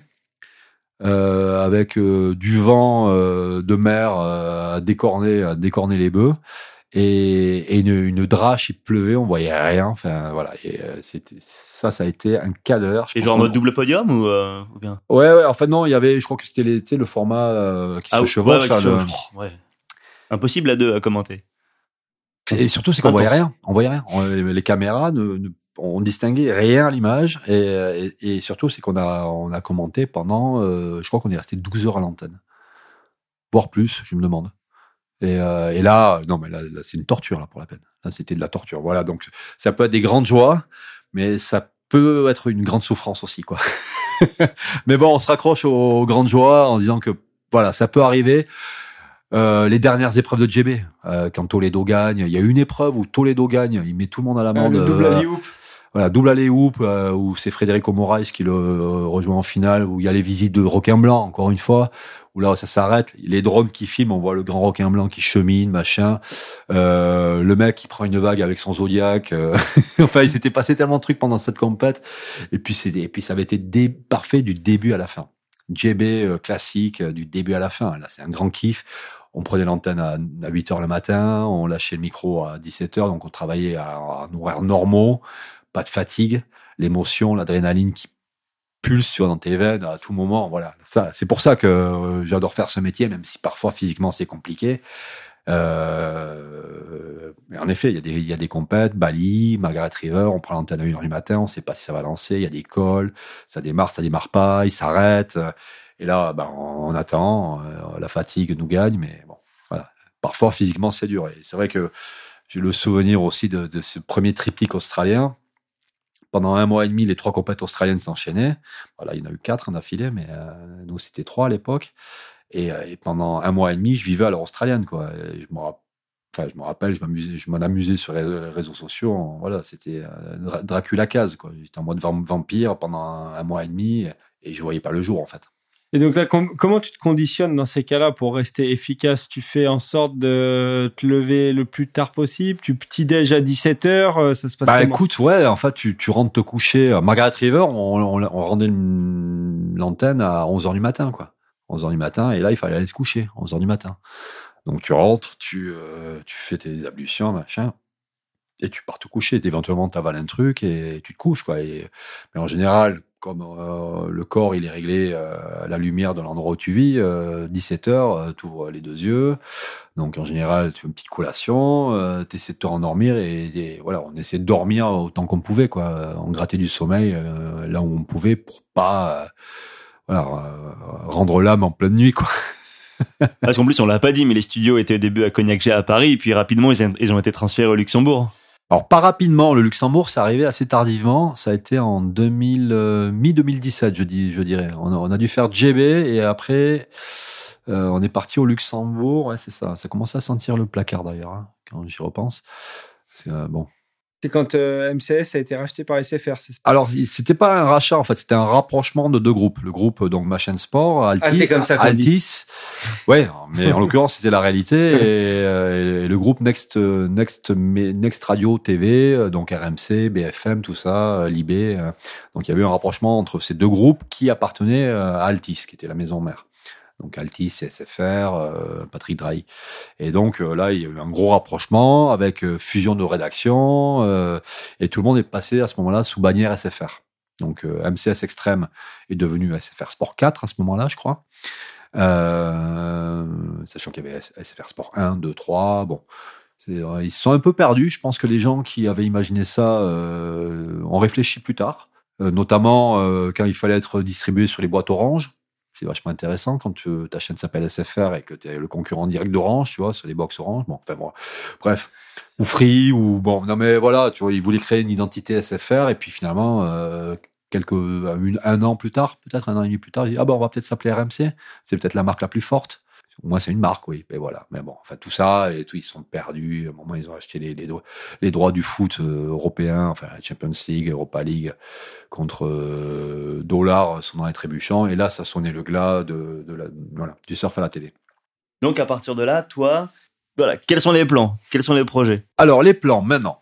Alors bon, 2018. euh, Enfin, oui, quand je dis là, c'est genre euh, en 2018, pardon. Ouais, en 2018, euh, alors, comme je le disais, ça sentait un peu le, le, le placard. En l'occurrence, c'est ce qui s'est passé, puisque mi-2018, ça faisait un an qu'on était au Luxembourg. on nous annonce, bon, on va arrêter d'aller au Luxembourg. Bon, moi, j'accueille ça plutôt positivement, parce qu'aller au Luxembourg, outre euh, la joyeuseté de- du Grand-Duché du Luxembourg et le, le périple que ça imposait, parce qu'il fallait aller d'abord à Paris, puis au Luxembourg. bon. Surtout quand j'avais connu la vie parisienne euh, pendant sept ans, c'était quand même euh, enfin, six ans, c'était compliqué. Euh, et, on nous dit vous revenez à Paris.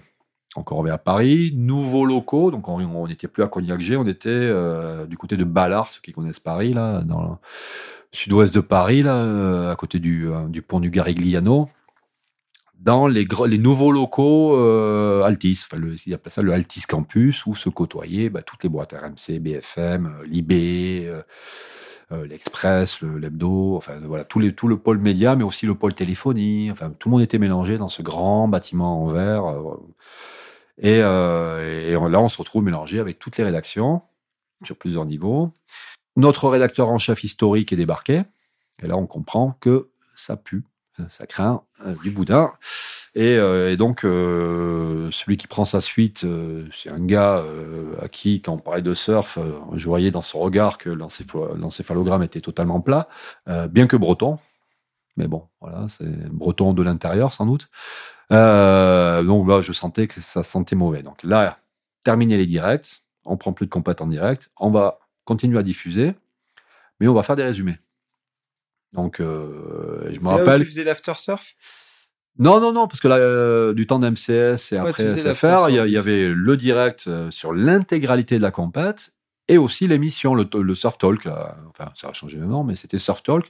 Et on faisait aussi une émission d'une heure, euh, 52 minutes, pour débriefer les compètes ou avant les compètes. Donc, c'était, on faisait vraiment vivre le surf, quoi. Voilà, il y avait une émission dédiée, enfin, c'était top, quoi. Avec Nicolas Deuil, enfin bon, bref. Et euh, non, non, là, là c'était juste Chopo 2018. Medina Wilson de mémoire, la finale. Euh, pas Wilson, euh, Wainwright. Euh, on nous dit, ben, vous n'allez pas la commenter en direct, euh, on va faire un résumé de deux heures. Et vous viendrez à Paris pour commenter, enfin pour le faire en voix off, en condition de direct, euh, pendant deux heures. Donc, moi, économiquement, déjà, c'était plus viable, parce que, évidemment, je n'étais pas payé de la même manière que pour commenter une compète euh, où là, j'avais un forfait euh, négocié et où je m'y retrouvais. Et là, c'était terminé, quoi.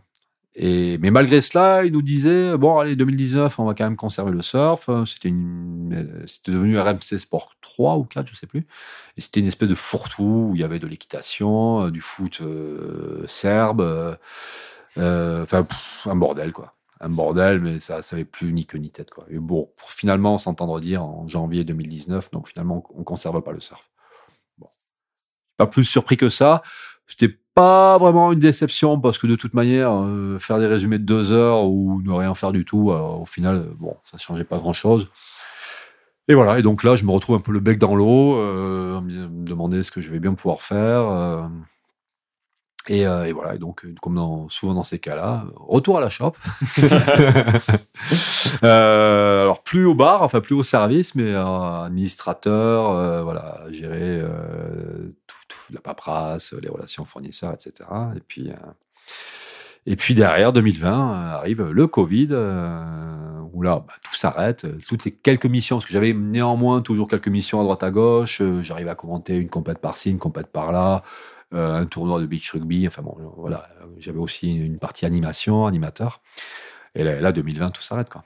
Et, euh, et puis on arrive en 2021 et printemps 2021, nous y voilà. Et au moment où sortira cet épisode, euh, la nouvelle aura été officialisée. On va de nouveau t'entendre très rapidement au micro pour euh, commenter euh, des épreuves de surf et pas n'importe lesquelles.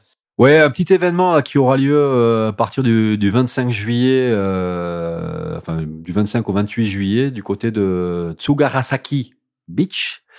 En l'occurrence, c'est le surf au JO. Voilà, le surf olympique. Pour la première fois de son histoire, le, surf sera olympique. Et en fait, il y a en France, il y a deux groupes qui ont les droits de diffusion. euh, je vais commenter pour l'un d'entre eux qui est Eurosport. Donc j'aurai la chance d'être au micro d'Eurosport pour commenter le surf. Donc euh, voilà, bon, ça durera pas très longtemps, mais je pense que ça va être quand même un super événement avec bah, évidemment les, meilleurs surfeurs mondiaux qui, y seront. hein, euh, bah, les, Brésiliens, Ferreira, Medina notamment, euh, pour ceux qu'on connaît pour l'heure. Chez les Français, Flores, Bourrez, Dauphin. Et, voilà, et on va se régaler. Ça, c'est cool. Et d'ailleurs, euh, enfin, t'as peut-être pas le droit de donner ton avis sur sur un tel événement par rapport à tes contrats, mais ouais, quel regard tu portes euh, sur le surf au JO Ah, moi, je suis ravi. Ah, mais je suis ravi. Et puis, euh, je veux dire, mm, ma parole est libre. Hein. Non, non, je suis ravi. Euh, tu sais, moi, je suis un journaliste sportif. J'ai été formé à traiter le sport dans son ensemble. Voilà, ma spécialité, c'est le, le surf.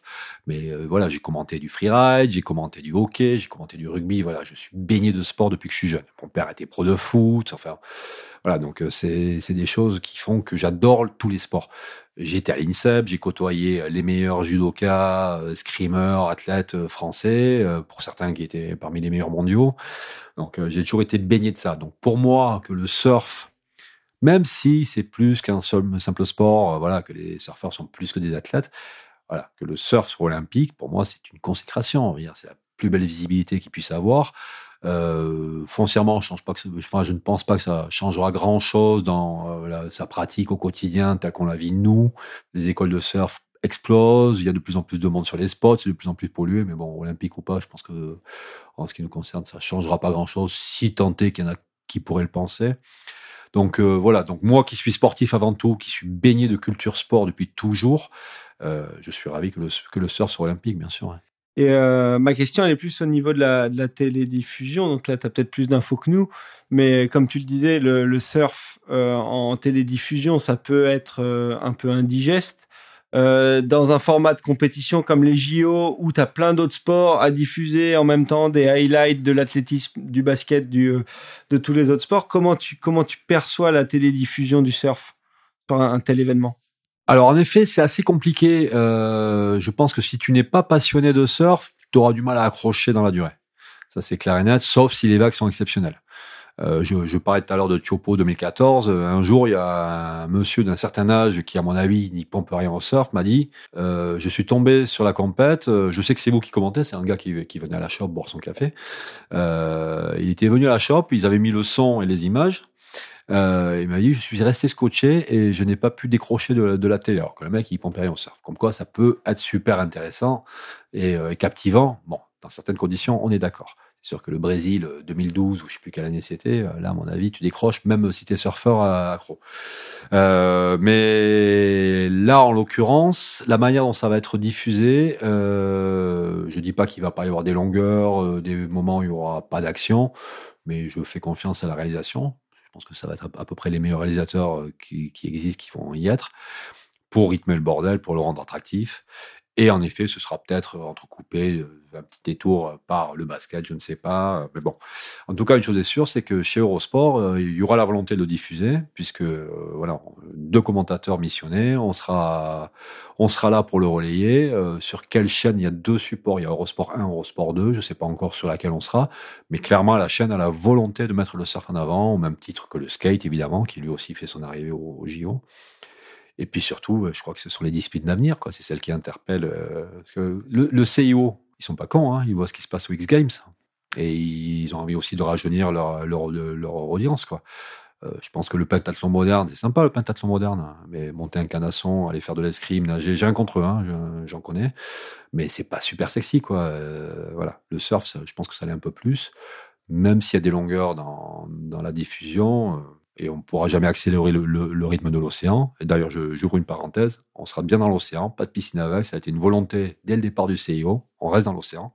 Donc ça, c'est plutôt positif. J'espère que ça jouera pas des tours à- au Japon, parce que bon, euh, mois d'août, on peut avoir un typhon qui pourrait régénérer des super vagues, mais on peut avoir des vagues très compliquées aussi. On verra bien ce qui sera proposé, mais bon, en tout cas, voilà, on va le vivre, on va le vivre comme il viendra, et, euh, quoi qu'il arrive, écoute, euh, en tout cas, moi, je serais heureux de le vivre. Ça fait un peu langue de bois là pour, pour la peine d'un non Ah, non, non, non, non, non, justement, c'est c'est c'est bien d'a- d'avoir ton, avis- ton avis à- professionnel. À, à titre, sur- à titre personnel, je suis heureux, bien évidemment, de recommenter euh, une épreuve de surf, pas la moindre. Euh, donc à choisir entre euh, commenter euh, une épreuve du World Tour cette saison ou le, les JO, évidemment, enfin, même la plus belle des épreuves du World Tour et les JO, euh, je vais pour les JO. C'est la première des- du surf aux JO. Voilà, j'aurais vraiment mal vécu de ne pas être de pas être mêlé à cette fête, quoi. Et justement, est-ce que vous avez commencé à discuter de l'après avec Eurosport? Est-ce que tu penses que, alors peut-être qu'ils vont attendre de voir comment ça prend, mais est-ce que ça pourrait potentiellement les intéresser de se remettre à, commenter le World Tour? Je n'en sais strictement rien. D'accord. Déjà, on va se rencontrer. Euh, voilà, le- moi j'étais euh, contacté par une des rédactrices en chef, là, Géraldine Ponce. Euh, on va voir ce qui se passe derrière. Est-ce qu'il y aura peut-être la volonté, euh, à, à une époque, Eurosport diffusait du surf, pas en direct, mais faisait des résumés. On, Mais oui. on parlait de, de- on parlait en, en off de Jean-Pierre, enfin JP Mott, euh, qui était le monsieur surf chez Eurosport à une époque. Peut-être que ça va les intéresser à nouveau maintenant que la discipline est olympique. Pourquoi pas? Je n'en sais rien. Après, je ne suis pas dans la tête des, euh, des rédac chefs et des, euh, des directeurs de chaîne, mais, mais bon, pourquoi pas? Je, très, très sincèrement, euh, quelque chose me dit que le surf va revenir euh, sur les écrans français. Justement, ça allait être ma question. Comme tu le disais tout à l'heure, euh, les écoles de surf ont jamais été aussi pleines On voit qu'il y a de plus en plus de monde dans l'eau, il y a de plus en plus de gens qui s'y intéressent. T'as des, t'as des petits grands-pères qui viennent t'interpeller sur telle ou telle épreuve. Le surf est au JO. On vient de dire que ça faisait partie des disciplines sexy de ces grandes manifestations sportives internationales. T'arrives à expliquer pourquoi il n'y a pas surf à la télé en, en 2021 Ben, parce que tout simplement, trop compliqué, c'est chronophage, c'est imprévisible. Et à moins d'être une chaîne dédiée, comme c'était le cas d'MCS Extrême, pour laquelle le surf était une tête de gondole, euh, c'est trop compliqué. Et Ouais, je- mais, tu vois, dans les années 90, il y avait Ouais. quand même euh, des, des reportages euh, sur les épreuves France, françaises, une heure dédiée au Lacano Pro, une heure dédiée, ouais. tout ça. Il y avait quand même Ouais, de la alors, diffusion. là, là, je parlais de diffusion en direct. Ouais, moi je te en direct ou en émission Surf Talk comme tu le faisais, ou tu vois, en Non, mais émission ça, ça, surf. ça, bien sûr, bien sûr qu'il y a la place. Euh, et J'espère que le surf retrouvera cette place euh, qu'il avait sur MCS, SFR Sport, euh, sur une autre chaîne, je, je n'en sais rien, quelle qu'elle soit. Mais oui, clairement, il y a la place. Même faire des résumés, des talk shows où on revient sur une épreuve. Bon, après, le surf sera intéressant. Le surf est traité hein, à, travers les destinations, les voyages, etc. Ça peut arriver sur des petites chaînes du câble. Mais euh, le surf de compétition, le, World Tour, par exemple, en effet, n'a rien à la télé depuis que Surf Talk a disparu, par exemple. Euh, on va voir ce qui va se passer, à mon avis, après l'exposition des JO. Il y aura peut-être euh, un nouvel engouement euh, pour les surfeurs. Euh, alors, on sait que c'est aussi culturel. En Australie, ils ont, des, ils ont des émissions. Au Brésil, ils ont des émissions. Aux États-Unis, ils ont des émissions. Ils ont des diffusions en direct. Voilà. En Europe, il n'y en a pas. Au Portugal, si. Au Portugal, on diffuse le surf. Parce qu'il y a une vraie culture océane. euh, Ils diffusent Portugal. même leur championnat national. Ouais. Donc euh, voilà, en France, c'est un peu plus compliqué. En France, on est, le surf a toujours été dilué dans bah, l'omnipotent foot. Et en l'occurrence, euh, tout à l'heure, j'évoquais euh, chez RMC Sport ce qui s'était passé. hein. En ils ont dépensé tellement d'argent dans les droits du foot que euh, bah, ils ont dû faire des économies dans des postes qui n'étaient pas stratégiques. Le surf est passé à la trappe en partie à cause de ça. Donc voilà, c'est compliqué en France de cohabiter à côté du foot, du rugby, du, cyclisme, etc. Mais voilà, s'il y a des gens de bonne volonté qui ont cette sensibilité-là, il y aura peut-être la place, ouais. Et pourquoi pas revoir euh, une chaîne entièrement dédiée à ces disciplines-là, ces action sports. J'évoquais le catalogue Red Bull, voilà, ça vous donne une, idée hein, de trucs hyper spectaculaires, hyper jeunes, hyper sexy, euh, punchy. euh, et euh, voilà, il faut juste espérer que euh, quelqu'un en ait l'envie. Mais je pense clairement, euh, alors évidemment, je suis, euh, mon avis est sans doute biaisé, mais mais qu'il y a un auditoire pour ça. Il y aura, une audience, oui, pour le pour ce genre de discipline. Pas, pas, pas que le surf, mais le surf au milieu de toutes ces disciplines-là, avec le, skate, le motocross, j'en sais rien. Et quand on, re- quand on revient au JO, euh, l'annonce a été faite euh, l'année dernière de donc l'épreuve des, des JO de Paris euh, pour le surf qui, euh, qui se tiendrait à Tahiti. Euh, T'as un avis sur la question? Ça fait un peu débat dans le monde du surf euh, tricolore. Alors, bien évidemment, Guéguerre de Clocher, Biarritz, Osgore, La Torche, euh. On va à Tiopo. Pourquoi? Alors que c'est Paris, quoi, c'est la métropole. Bon. Euh, moi, je pense que l'intérêt suprême, c'est le surf. C'est pas, c'est pas La Torche, c'est pas Biarritz, c'est pas Osgore. Ça, c'est des Guéguerres de Clocher. euh, à la limite, on s'en fiche, quoi. Euh, ce qui importe, c'est de donner une belle image au surf. Voilà. Le Japon, là, euh, 2021, je sais pas du tout ce qu'on aura comme conditions. C'est du beach break, euh, c'est assez aléatoire. Euh, on sait ce que c'est. Et pour l'avoir vécu en direct, j'en reparle encore avec des frissons. Si on a un Tiopo comme ça a été en 2014, euh, je peux vous dire que euh, il y a des chances que le surf euh, empiète peut-être sur euh, le, match de basket ou euh, sur euh, des sports co. Enfin, voilà. Et euh, là, si c'est le cas, ce que j'espère, avec des gros tubes, des machins, des images impressionnantes, euh, il n'y aura pas photo. Personne, plus personne ne discutera et tout le monde sera d'accord. Voilà. Pour moi, c'est ça qui est le plus important, c'est l'image qui est donnée du surf. Et, euh, je pense qu'à Tiopo, euh, sur l'ensemble du territoire français, il n'y avait pas de meilleur choix possible. Je serais tenté de dire pourquoi pas aller à Cloudbreak, mais Cloudbreak, c'est pas français. Parce que Cloudbreak, c'est quand même une vague où il y a des tubes, mais il y a aussi des manœuvres. Pour moi, c'est la, plus belle vague euh, imaginable pour euh, montrer la, beauté du surf dans, son ensemble, avec à la fois les manœuvres euh, et les tubes. Bon, voilà. Et en France, sur la France territoriale, de la métropole ou des, îles, on n'a pas mieux que Chopo. Voilà, c'est clair, c'est clair. Alors, ce sera en pleine nuit. Bien sûr que l'accueil du public, des athlètes, des infrastructures sera compliqué. Je sais que les locaux sont inquiets de voir arriver tout le, toute la caravane, tout le, tout le. Bon, j'espère que ça sera fait intelligemment, dans le respect des uns des autres, et puis voilà quoi. Mais, mais bon, enfin, moi le surfeur, euh, à la fois surfeur et journaliste, euh, c'est clair que c'était le bon choix. ouais. Mais au final, je, pense, je suis assez d'accord avec toi et je pense que justement au niveau de la télédiffusion du surf, par rapport aux autres épreuves, ça lui donnera une meilleure visibilité que si c'est en même temps que la finale du 100 mètres. Exactement. Oh, il empiétera jamais sur la finale du 100 mètres, on est bien d'accord. hein. Mais, bon, voilà, s'il peut trouver euh, sa place juste à côté, euh, allez quoi, feu, feu, feu Chopo, euh, allez. Bien sûr que et quoi qu'il arrive, ce sera top. Ce sera top. Après, j'espère juste que ça peut arriver à Chopo, y compris en août, qu'il n'y ait pas beaucoup de vagues.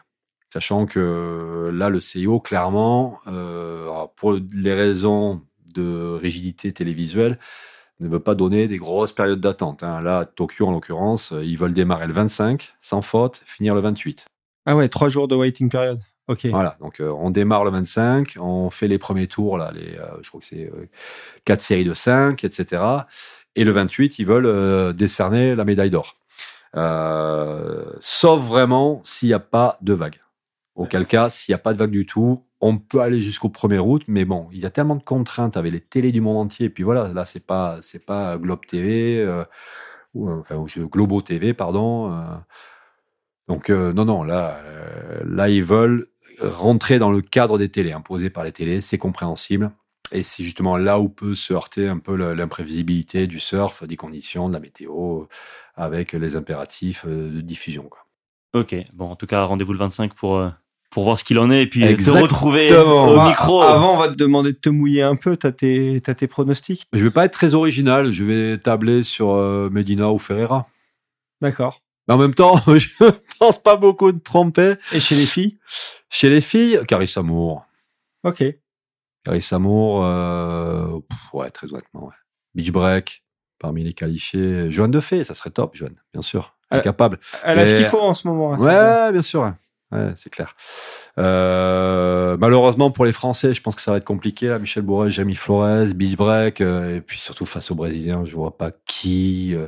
Ah, si, mon petit outsider Kanoa Igarashi, domicile, qui va être heureux de représenter fièrement le Japon, euh, même s'il a la double nationalité. Ouais, surtout qu'il a une vraie intelligence de compétition. Et puis surtout, voilà, il est très malin. Et là, il est en train de progresser. Beach break, il est, il est très performant. Donc, allez, je mets je, les deux Brésiliens, Ferreira, Medina, et euh, en outsider, je mets Igarashi.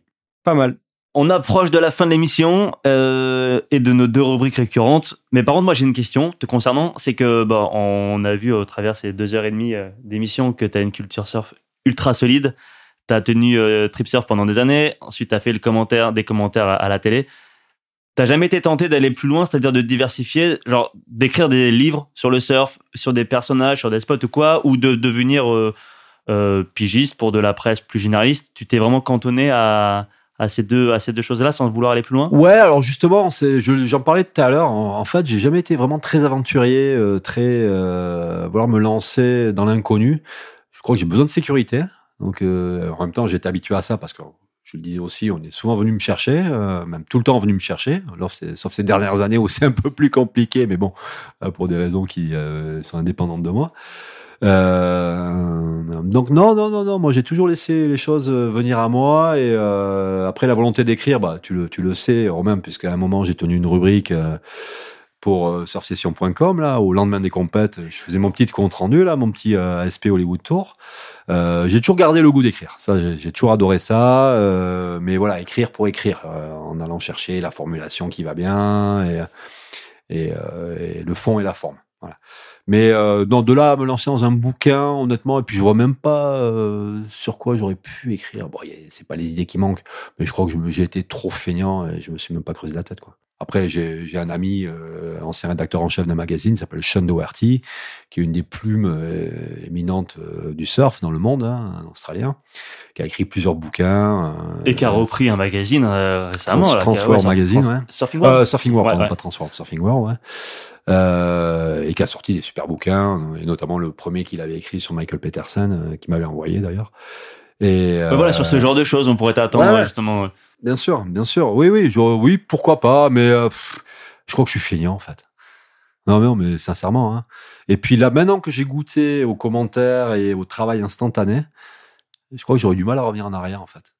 Parce que c'est vrai que la presse écrite, c'est voilà, c'est tu fais l'effort, le résultat arrive après.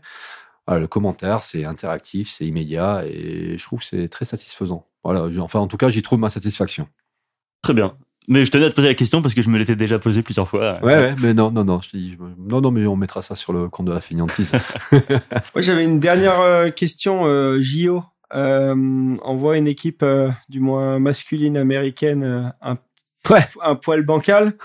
Un Euh, poil. Enfin, du moins, Ah, un, un à, cer- à- à quatre jambes, ils vont peut-être y arriver, ouais, remarque. incertaine, on va dire, entre Colo Andino qui vient de se faire opérer de la cheville. Euh, John John, on sait pas trop ce qu'il a, mais visiblement, c'est les croisés Ouais. du genou avant. L'autre, Ouais, l'autre de il genou. s'était fait le genou arrière, maintenant c'est le genou avant. Euh, comment tu vois les choses? Est-ce que tu vois la possibilité d'un Kelly Slater en au JO, vu que c'est le premier remplaçant? Alors il y a rien qui filtre, hein, mais mais euh, à choisir entre Colo et Andino et Kelly Slater, j'ai rien con- contre Colo et Andino, mais mais bien sûr, mille fois oui Kelly Slater quoi, mille fois oui. Que putain, qui goûte au JO ce mec quoi, qui goûte au JO, je veux dire, ça serait tellement euh, justice quoi, ça serait tellement justice. Même si en effet, bon, voilà, on sait que Kelly dans les beach breaks, euh, il va pas, il fait plus beaucoup d'étincelles, euh, mais bon, voilà, ce serait que justice. Après, évidemment, c'est un avis personnel. Euh, les Américains, ils y vont comme tous les autres pour gagner des médailles. Donc évidemment, la préférence va à un Colo Andino, mais euh, bah Après, si s'il y a un blessé, c'est le premier sur la liste. je hein. sais, je sais. Ben écoute, j'espère que que Colo Andino, ça me ferait chier pour John John. Euh, mais oui, que Colo ne puisse pas être sur patte.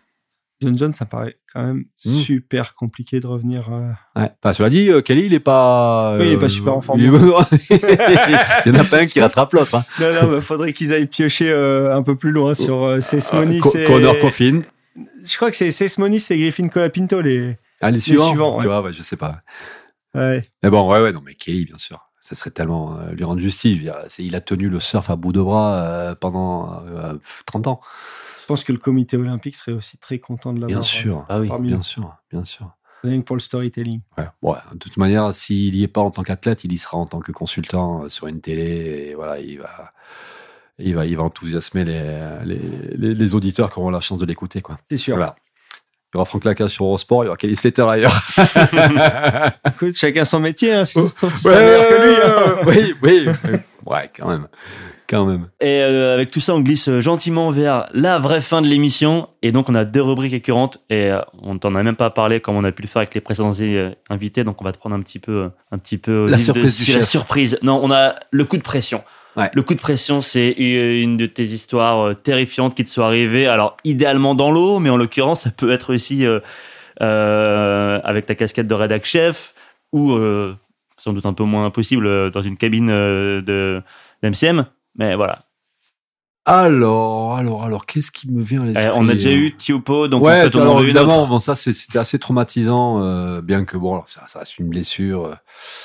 Euh, coup de pression. Ah si, j'ai, si si, euh, j'ai failli, j'ai cru me noyer, euh, j'ai cru me noyer en surfant. Euh, la seule fois où ça m'est arrivé, à la Gravière. À la Gravière. Alors quelle année? C'était euh, les années 90. Hein, c'était l'époque où j'étais en pleine possession de mes moyens. Et, je crois que j'ai pété mon leash et je me suis retrouvé à la zone d'impact et impossible de regagner la plage. En fait, j'étais à l'impact, j'essayais d'aller vers la plage, mais le- l'eau me ramenait à l'impact. Voilà, le mouvement d'eau et, je suis, j'ai fini par rejoindre le, bord. En plus, c'était très près du bord, ça claquait. Il n'y avait pas de mousse pour même rentrer en body surf et, euh, et là, je me suis vraiment fait peur. Quand j'ai atteint le sable, j'étais chancelant et, j'ai failli tourner de l'œil. Mais j'y suis reparti derrière.